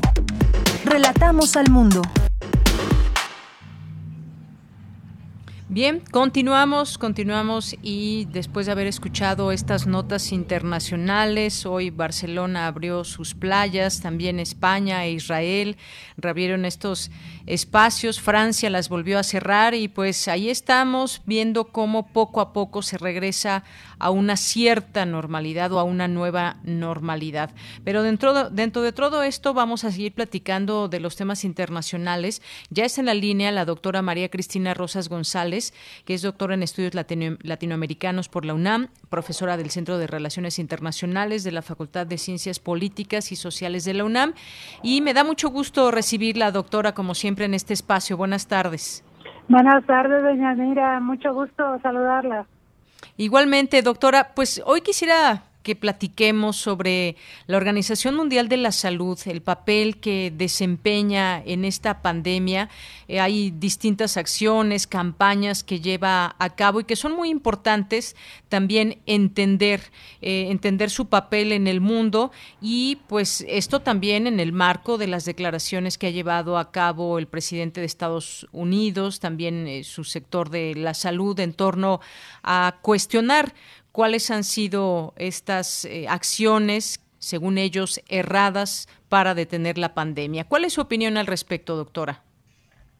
Bueno, yo creo que la Organización Mundial de la Salud ha sido puesta a prueba ante esta pandemia, em, que de todas formas no es la primera pandemia del siglo XXI. Nosotros ya habíamos vivido en 2009 el H1N1 que llegó a la condición de pandemia, aunque pues no fue una enfermedad tan contagiosa, sí provocó muchas defunciones, pero no fue tan contagiosa como la que nos ocupa en la actualidad. Eh, yo creo que la OMS pues enfrenta críticas porque hay mucha frustración de los países respecto a los propios sistemas de salud y la capacidad de respuesta que, que han podido tener ante ante la pandemia y siempre es necesario encontrar un culpable. Esto pues no significa que la OMS sea perfecta o que no pueda corregir sus acciones, pero yo creo que la Organización Mundial de la Salud es un foro muy importante para concertar esfuerzos entre la comunidad internacional, entre los países del mundo, pero también con actores no gubernamentales, con empresas farmacéuticas, para tratar de de encontrar respuestas a los principales desafíos en salud mundial. Digo, ahorita es muy difícil mirar a otros desafíos en salud mundial, pero si echamos una mirada a, la página en web de la Organización Mundial de, la Salud, veremos la cantidad de esfuerzos que desarrollan para contener o enfrentar diversas enfermedades. Insisto, los reflectores pues ahorita están muy cargados hacia la pandemia por el coronavirus, el COVID-19, pero hay muchas acciones para otra serie de enfermedades infecciosas y también enfermedades crónico-degenerativas no transmisibles que demandan una acción cada vez más concertada por parte de las naciones del mundo, por lo que yo sigo pensando que la OMS es un jugador importante. Ahora, eh, Estados Unidos pues ha tenido una respuesta muy errada ante la pandemia, el hecho de que, pues, según la información de estadística de John Hopkins, Estados Unidos tenga un millón y medio de casos confirmados y tenga casi 100 mil muertos eh, por la epidemia, pues no habla de una buena gestión. El presidente Trump ha sido escéptico respecto a, la epidemia, eh, se ha peleado con gobernadores de los estados de la Unión Americana, ha sido especialmente crítico de aquellos estados gobernados por, por el Partido Demócrata, lo cual pues nos deja entrever que él está mirando más bien hacia la elección, hacia el proceso electoral de noviembre, donde él pretenderá reelegirse y quiere eliminar cualquier elemento de crítica que pudiera haber hacia su administración. Entonces ha, emprendido una campaña contra la OMS, ha suspendido el pago de cuotas eh, que le corresponde a Estados Unidos como miembro de la institución, aunque hay que decir que desde el año pasado no pagaba sus cuotas, pero digamos ahora oficialmente las ha suspendido y pues esto deja entrever una actitud muy unilateral que no es exclusiva de Estados Unidos. Ya, ya habíamos visto que pues él critica el multilateralismo, critica a Naciones Unidas, eh, se salió de la UNESCO, O sea, hay una actitud bastante unilateral de la administración Trump, muy contraria a la concertación internacional, y pues en estas condiciones de pandemia, pues necesita encontrar algún culpable. Aunque yo creo que el peor culpable o el mayor culpable de lo que le está pasando a Estados Unidos, pues es el propio Estados Unidos, con un sistema de salud eficiente, con un sistema de salud que prácticamente opera conforme a las reglas del mercado y que tiene muy desprotegida a la población. Muy bien, y pues quizás eh, no sabemos qué pase, pero quizás se la cobren los propios ciudadanos que tendrán que, que votar. Hay frustración también, decía doctora, y ante todo esto sale China, Rusia y la Unión Europea a apoyar a la Organización Mundial de la Salud. Claro. Sí, claro, bueno, es que es el juego político, ¿no? Si Estados Unidos está en contra de la OMS, los adversarios políticos de Estados Unidos pues van a apoyar a la institución. Ahora, eh, obviamente en medio de todo esto, pues está también eh, las críticas que se ha hecho a China, porque se considera que ha hecho un manejo deficiente de la información respecto a la enfermedad, que ha ocultado información, se ha insistido en que tiene que haber investigaciones exhaustivas para determinar el nivel de responsabilidad que tiene la República Popular China en la pandemia, pero lo cierto es que hoy por hoy, pues China es quien más información tiene sobre la enfermedad, nos guste o no. ¿Por qué? Porque fue el primer país aquejado por esta enfermedad, porque en este momento es uno de los principales manufactureros o manufacturadores, si se puede usar esta palabra, de material médico que se requiere desesperadamente en el mundo para enfrentar la enfermedad. Por el lado de Rusia, a mí me llama profundamente la atención, bueno, que está en segundo lugar mundial por casos confirmados, detrás de Estados Unidos, pero el número de víctimas es realmente risible. En estos momentos, según Johns Hopkins, eh, Rusia tiene 308 mil casos, pero solo tiene unos 2.000 2000 defunciones, este, sí, más o menos. defunciones. Eh, hay sospecha de que Rusia oculta información, pero yo no sé eh, si está ocultando información, porque si ocultara información, entonces no sabríamos que tiene 308 mil casos confirmados en primer lugar. O sea, ¿por qué nos da información de casos confirmados si no nos da número de funciones? Yo creo que el perfil demográfico de Rusia a veces se pierde de vista y una esperanza de vida muy inferior a la de la Unión Europea, por ejemplo, y ya sabemos que esta enfermedad es muy letal en personas de la tercera edad. Eh, en Rusia hay otros problemas de salud pública muy graves, por ejemplo el alcoholismo, es tremendo, eso ha bajado la esperanza de vida, sobre todo en hombres, en Rusia. Pero bueno, al margen de esto, sí eh, es un apoyo importante para la OMS, la postura de Rusia, que Rusia está reportando casos eh, confirmados, lo mismo la Unión Europea, la Unión Europea que por cierto parece que la integración eh, europea se está reactivando con motivo del coronavirus, sobre todo bajo el liderazgo de Alemania, que no solo ha recibido enfermos de otros países de la Unión Europea, algo que es bastante inusitado porque pues hemos visto cómo han estado agobiados Italia, España y Francia con tantos casos, pero Alemania ha abierto sus puertas para atender algunos casos graves en hospitales alemanes. Y por supuesto el liderazgo científico, farmacéutico y político de Alemania en esta crisis. A mí me parece que está jugando un papel determinante para la integración europea, para reactivarla a partir de la cooperación médica y para luchar contra el virus, y por supuesto, bueno, es un apoyo fundamental para la Organización Mundial de la Salud. Entonces, eh, no sé, en momentos en que va a tener problemas de financiamiento la OMS, porque pues Estados Unidos le está retirando el apoyo eh, que como miembro le corresponde dar, eh, creo que es muy importante el trabajo que están haciendo Rusia, China y la propia Unión Europea, que son jugadores clave en las relaciones internacionales en estos momentos, y además están reposicionando gracias a la crisis epidémica, pero también gracias a la falta de liderazgo de Donald Trump. Exactamente.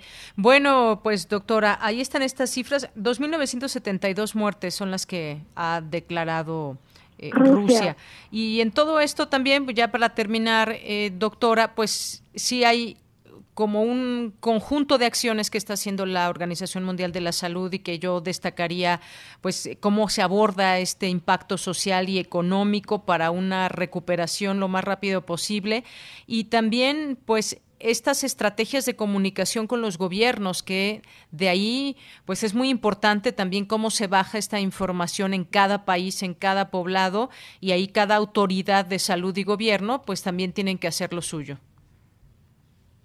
Así es, la OMS pues es eh, eh, la entidad a la que le reportan los gobiernos los casos que tienen, las defunciones que tienen, pero aparte pues es como el pool de información y también de medidas a adoptar. Ahorita que tantos países están reanudando actividades, clases, actividades económicas y demás, la OMS sigue insistiendo en que hay que tener cuidado, hay que hacerlo con calmita, eh, hay que hacerlo despacito y bueno, hemos visto retrocesos, ¿no? De repente algún país decide reanudar actividades, se elevan las defunciones y los contagios, entonces hay que volver a cerrar. Todavía pues estamos en una fase de conocer más sobre esta enfermedad, es una enfermedad bastante extraña, ¿sí?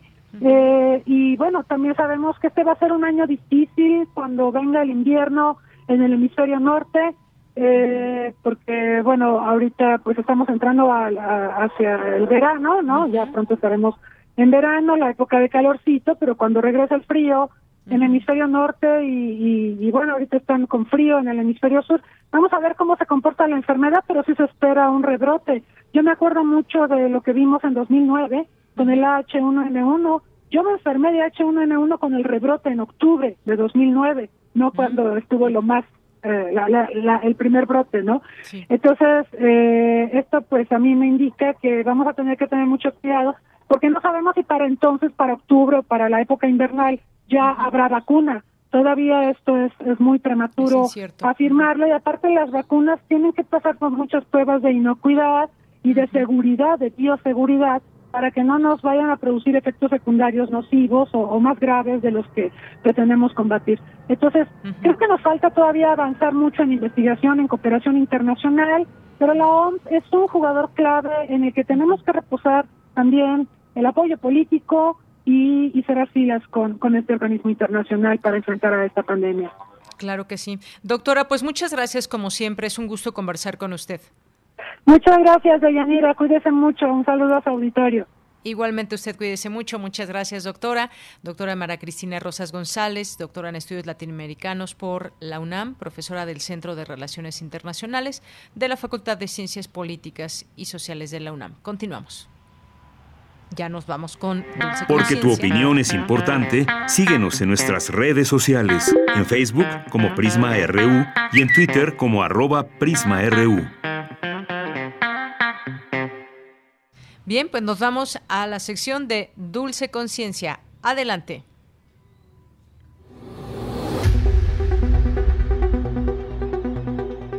Dulce Conciencia. Ciencia. En Prisma. Muy buenas tardes al auditorio de Prisma RU, los saludo con mucho gusto. El día de hoy vamos a platicar sobre los efectos que el confinamiento podría estar produciendo en nuestro cerebro. Antes de pasar a la entrevista, los invito a escuchar la siguiente información.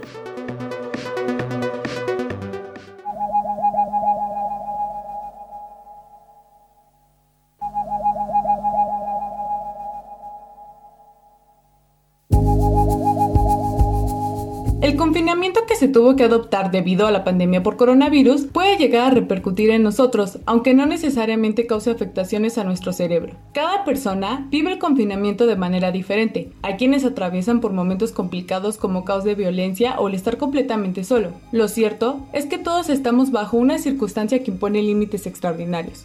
Se han hecho importantes estudios en cuanto a la actividad cerebral en confinamiento y se sabe que no provoca cambios, salvo en periodos muy largos de años y bajo condiciones severas. Es el caso de Robert King, un hombre que pasó 29 años de su vida en la penitenciaría estatal de Luciana por un crimen que no cometió. Robert tuvo que desarrollar estrategias mentales para resistir a un encierro en completa soledad y a pesar de su fortaleza mental, las consecuencias fueron evidentes. Problemas de memoria, de orientación, dificultades para socializar, trastornos del estado de ánimo e incluso brotes psicóticos. Afortunadamente, nuestro contexto es distinto, estamos confinados, pero mantenemos el contacto social a través de la tecnología. Lo más importante de todo es saber qué podemos hacer para que nuestro cerebro se mantenga sano aunque no podamos salir, hacer ejercicio, comer sanamente y mantener nuestro cerebro ocupado con actividades como la lectura nos ayuda a sentirnos mucho mejor. Para Radio UNAM, dice la gama.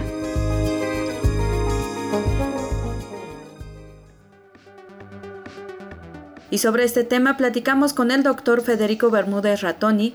Él es encargado del Laboratorio de Neurología de la Memoria del Instituto de Fisiología Celular. y nos explicó cómo reacciona nuestro cerebro en medio de este confinamiento por la pandemia de COVID-19.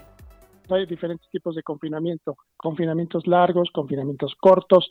Evidentemente, el confinamiento conlleva otros cambios como es el estrés, o sea, la gente está más estresada, reportan miedo, reportan nerviosismo, pero todos estos son síntomas de, la situación por la que está uno atravesando.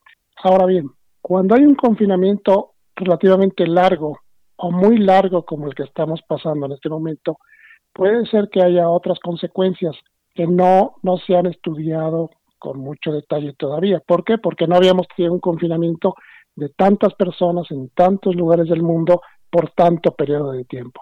Se ha visto en algunos confinamientos relativamente largos que puede haber lo que se llama el síndrome de estrés postraumático. Significa que después de un evento estresante o traumático, como su nombre lo dice, pues entonces vamos a tener por largos periodos de tiempo efectos sobre ese periodo estresante. Se refleja con miedo, con ansiedad, con los estímulos que estuvieron asociados a estos eventos. Estos son efectos, digamos, al sistema nervioso central, pero no, no hay un efecto que podamos observar en el laboratorio, si me explico. No hay una medida de que podamos determinar que estos efectos perduraron o se mantuvieron por largos periodos de tiempo.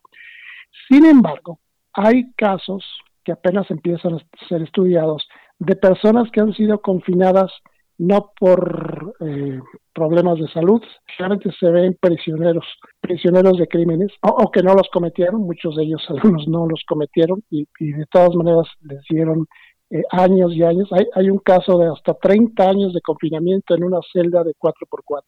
Y esto sí se ha visto que afecta al sistema. ¿Y cómo lo afecta? Bueno, pues algunas de sus funciones cognitivas se ven reducidas. Lo que sí sabemos es lo contrario. Es decir, si nosotros activamos el cerebro, nuestro cerebro va a ser mejor y va a ser funcionalmente más adecuado e inclusive puede tener cambios funcionales e inclusive anatómicos a nivel del a nivel microscópico que le permite tener un mejor desarrollo cognitivo. Si tenemos los, los experimentos al revés, es decir, el, el ambiente enriquecido o el estar expuesto a muchos estímulos provoca cambios importantes en el sistema nervioso. Pero lo que no sabemos, y ahora se está estudiando ya con más detalle, qué pasa con un confinamiento muy largo si justamente se observa lo opuesto, es decir, una disminución de la funcionabilidad del sistema nervioso central junto con reducción en, en algunas partes atómicas pequeñas, o sea, microscópicas, que podrían estar siendo afectadas también por, por este confinamiento. Doctor, ¿cuál es el lapso más corto en el que un encierro ha provocado cambios en la actividad cerebral de alguna persona? Sí se ha visto en pacientes hasta por cinco años. Pues quiere decir que sí hay cambios importantes en las, en las personas que han sufrido. Sobre todo depende de la situación particular de cada persona haya pasado. Por ejemplo, qué tan traumático fue el evento. Para una persona que estuvo eh, confinada y que pasó por toda la problemática de la enfermedad, pues es un evento que va a quedar marcado para toda su vida. no es una, no es fácil pasar por, por este tipo de, enfermedad. Entonces, todos aquellos que se han recuperado afortunadamente ya están recuperados, pero aún así van a estar marcados porque la situación por la que pasaron, pues no es trivial, es, no es un catarro, digamos, ah, fue algo muy fuerte. Eh, estoy hablando de las personas que, que estuvieron con síntomas graves, no con no porque hay gente que ni cuenta se da, ¿no? Entonces, dependiendo de las personas y de la gravedad de las circunstancias, pues van a recordar esto, van a tener un, un efectos traumáticos. Una cosa interesante y no muy agradable es el hecho de que muchas de las personas, personal de salud que ha pasado por todo esto, aun cuando no estén confinados y estén en contacto con muchos pacientes, tienen un problema a largo plazo. ¿Por qué? Porque esto deja una huella. En la memoria de ellos deja una huella. Haber, haber estado viendo el sufrimiento de tantas personas los deja, digamos, uh, con esa memoria por muy largos. Eh, ahora, como repito, no hay muchos estudios bien logrados porque no se sabe muy bien qué es qué buscar y qué es lo que se puede encontrar. Entonces, apenas estamos empezando a estudiar cuáles son los efectos permanentes en la memoria y en el sistema nervioso a largo plazo. ¿Cómo realizan estas investigaciones en el instituto en medio de esta cuarentena? Sí, bueno, nosotros hemos eh, evidentemente seguido trabajando en lo que podemos en cuanto a las clases, por ejemplo, hemos seguido dando las clases, los seminarios, hemos estado activos todo, todo el tiempo, eh, yo tengo reuniones con mis estudiantes, estamos trabajando en los escritos. Algunos de mis estudiantes siguen trabajando en el laboratorio, pero son muy pocos porque no podemos tener muchos estudiantes en el laboratorio, entonces tratamos de que sean máximo dos o tres personas en el laboratorio por día. Ya hicimos un programa para que no haya más de dos o tres personas en el laboratorio. Ah, una cosa importante que, que sí hay que mencionar es que tenemos que mantener activa nuestra mente en todo este confinamiento. ¿Y cómo lo podemos hacer? Pues eh, eh, tratar de estar ah, activos mentalmente, por ejemplo, leyendo cosas, digamos, complicadas, lecturas complicadas que nos permitan estar eh, funcionalmente activos, digamos, desde el punto de vista cerebral, que además también se recomienda el ejercicio físico. Entonces, todos esos eventos tenemos que estarlos llevando a, cabo. Y como decía yo, nosotros en el laboratorio lo que estudiamos es justamente lo opuesto, es decir, cómo podemos mejorar la función cognitiva del cerebro a través del ejercicio mental. Entonces nosotros lo que estamos haciendo es justamente lo opuesto al confinamiento, sino eh, en este caso los modelos animales con los que trabajamos los exponemos a muchos estímulos para ver si con eso podemos prevenir y hemos visto que sí se puede prevenir los efectos tóxicos, por ejemplo, de la betamiloide, que es un es un factor que está que desencadena la enfermedad de Alzheimer. Finalmente, el doctor Federico Bermúdez eh, dio recomendaciones para sobrellevar mejor este confinamiento. Ah, una cosa muy importante, hay que estar en, en, comunicación constante pues con nuestros amigos, familiares, etcétera, que eso sí lo podemos hacer y además también estar en contacto con la información de los medios y medios y tratar de que estemos bien informados, no aceptemos, por ejemplo, rumores, noticias falsas, es decir, tenemos que estar activos mentalmente. Agradecemos la participación del doctor Federico Bermúdez Ratoni, encargado del Laboratorio de Neurología de la Memoria del Instituto de Fisiología Celular y sigamos, como él dice, manteniendo activo nuestro cerebro. Los dejo con la siguiente frase. Tienes una cita con un científico. El cerebro es el órgano más complicado del universo. Francis Collins, genetista. Prisma RU. Relatamos al mundo.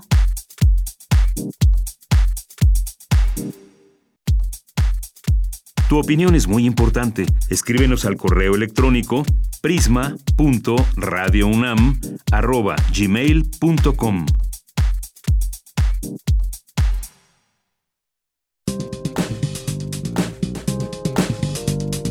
Cultura RU. Bien, saludamos desde aquí a Tamara, que ya está en esta sección de cultura. ¿Qué tal, Tamara? Muy buenas tardes. Deyanira, es un gusto saludarlos. Muy buenas tardes. Ya son las dos con 51 minutos. Muchas gracias a los que nos han acompañado a lo largo de nuestra transmisión a través de Radio UNAM.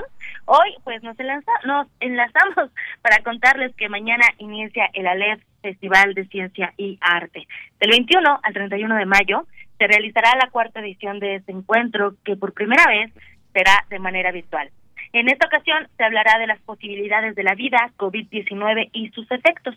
El ALES reunirá a 170 científicos y artistas de 20 países que desde su especialidad plantearán respuestas a los retos de pues a los retos que esta emergencia sanitaria global impone. Previo a la inauguración de mañana, eh, pude conversar con la doctora Susana López Charretón. Ella es investigadora del Instituto de Biotecnología de la UNAM, Campus Morelos, en el Departamento de Genética del Desarrollo y Fisiología Molecular. Su área de investigación es la virología molecular y bueno, la doctora participará en el ALEF con la charla Un nuevo coronavirus, SARS-CoV-2, situación actual, como parte eh, de uno de los ejes de este festival que se enfoca al origen. Vamos a escuchar parte de lo que compartió a los micrófonos de Prisma RU la doctora Susana López Charretón.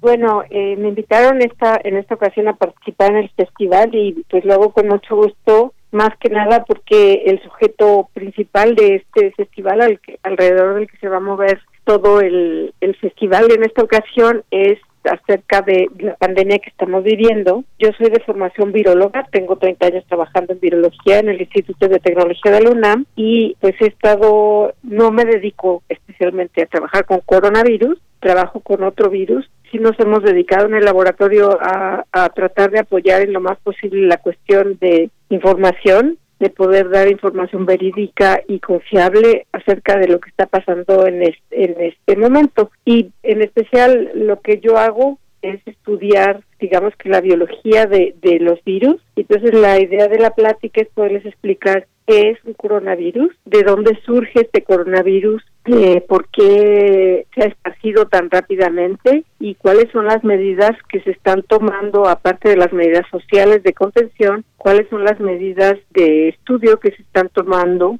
para el diagnóstico, para el tratamiento de los enfermos y los ensayos que se están haciendo para producir vacunas que eventualmente nos puedan proteger contra esta infección de este virus. Susana López es una de las virólogas más importantes del mundo. Eh, ella, eh, para hablar del virus con un enfoque desde el origen, pues justamente planteará estos cuestionamientos que nos mencionan, eh, que van desde cómo surge el virus, qué se sabe del SARS-CoV-2, por qué se le llama virus emergente, por qué se está infectando un gran número de personas y asimismo se hará un análisis de las vacunas que, que habrá y en cuánto tiempo estarán estas vacunas y también abordará lo que se realiza desde la Organización Mundial de la Salud el protocolo Solidaridad. Vamos a escuchar también lo que nos dijo eh, la doctora Susana López eh, acerca de los virus emergentes. Los virus emergentes es un término que cada vez se usa más. No son virus nuevos, son virus que ya normalmente existen, pero que de pronto emergen o aparecen como un nuevo brote epidémico, como una alarma de que están emergiendo nuevamente pero como te digo, no son virus nuevos, sino que son virus, por ejemplo, en el caso de este coronavirus, que se encontraba infectando animales y el contacto cercano de personas con animales provoca este tipo de contagios que se llaman eventos zoonóticos y que provocan estos brotes epidémicos. Normalmente el virus no se adapta a crecer, a multiplicarse en las personas muy bien y entonces ahí se acaba la infección. El problema es que cuando pasa esto y el virus se adapta a crecer muy bien en una persona y luego ah, se empieza a ver contagio de persona a persona, eh, ocurren este tipo de brotes epidémicos. Y eh, lo que hemos visto es que los virus emergentes cada vez tenemos más frecuencia de estas emergencias de virus, que aparecen estos virus, justo porque eh, la sobrepoblación que hay en, el mundo eh, está provocando que pues las personas tengan que entrar a selvas y bosques en los que existe fauna y flora desconocida para nosotros en busca de, nuevos lugares para sembrar o nuevos, nuevos lugares de vivienda, se acercan las personas a animales silvestres y puede haber este tipo de contactos que dan lugar a los eventos zoonóticos que dan lugar a estos brotes emergentes de virus. Es importante seguir hablando de este tema desde diferentes ángulos, diversas aristas y también seguir eh, con las medidas de distanciamiento social, lavado constante de manos y no tocarnos la cara. Eh, ustedes que nos escuchan, si quieren saber más de esta charla, un nuevo coronavirus SARS-CoV-2, situación actual con la doctora Susana López Charretón. La cita es el sábado 23 de mayo a las 12 horas a través de la página culturaunam.mx, diagonal el ALEF. Mañana eh, les tendré los detalles de la inauguración de este Festival de Ciencia y Arte y también no se pueden perder las transmisiones especiales que serán a las 5 de la tarde en esta radio universitaria durante eh, lo que, eh, pues estos 10 días de duración de el Aleph. De Yanira, te regreso a los micrófonos, ya casi cerramos nuestra transmisión. Les deseo que tengan una excelente tarde y por supuesto mañana nos volvemos a escuchar a la misma hora. Claro que sí, Tamara. Mañana escuchamos este reporte de la LEF y bueno, pues dejamos la invitación a todos los que nos están escuchando para que puedan entrar a la página de la LEF, vean toda la programación que está dispuesta para ustedes, elijan qué charlas pueden ser parte de su tiempo y de verdad yo creo que eh, se la van a pasar muy bien porque pues se tienen a científicos, gente de la, del arte que pues seguramente les vendrá bien escuchar todas estas opiniones en torno a lo que está pasando con esta pandemia, una situación que quizás ni en sueños hubiéramos imaginado y que estamos en una en una situación de confinamiento, en una situación muy diferente a cualquier otra que hubiésemos estado, incluso la de 2009, aquella del H1N1.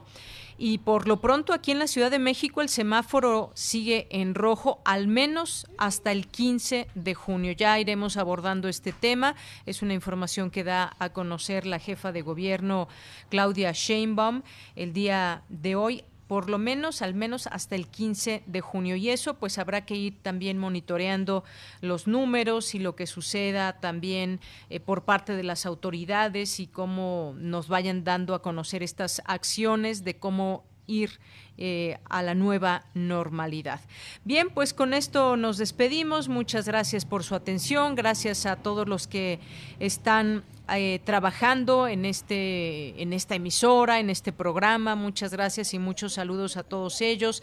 Eh, nos despedimos allá en cabina de Andrés Ramírez en los controles técnicos y Arturo González en la producción Daniel Olivares, en la asistencia de producción Denis Licea y desde casa todos los demás compañeros. A ver, Dani, ayúdame que no se me vaya ninguno. Eh, gracias a Cristina Godínez, gracias a Abraham Menchaca, a Virginia Sánchez, a Ruth Salazar, a Tamara Quirós, a Cindy Pérez Ramírez, a Dulce García, eh, alguien que me falte por ahí, creo que ya mencioné todos, los que están en cabina, los que están de casa también, y Rodrigo Aguilar, por supuesto, también, y Cela Gama en redes sociales, en servicio social. Gracias, gracias Dani por allá, que siempre se me escapa algún nombre y no quiero dejar fuera a nadie de mencionar. Pues muchas gracias, yo soy de Yanira Morani, en nombre de todo el equipo. Que tenga muy buena tarde, buen provecho y lo esperamos mañana en punto de la una. Hasta mañana.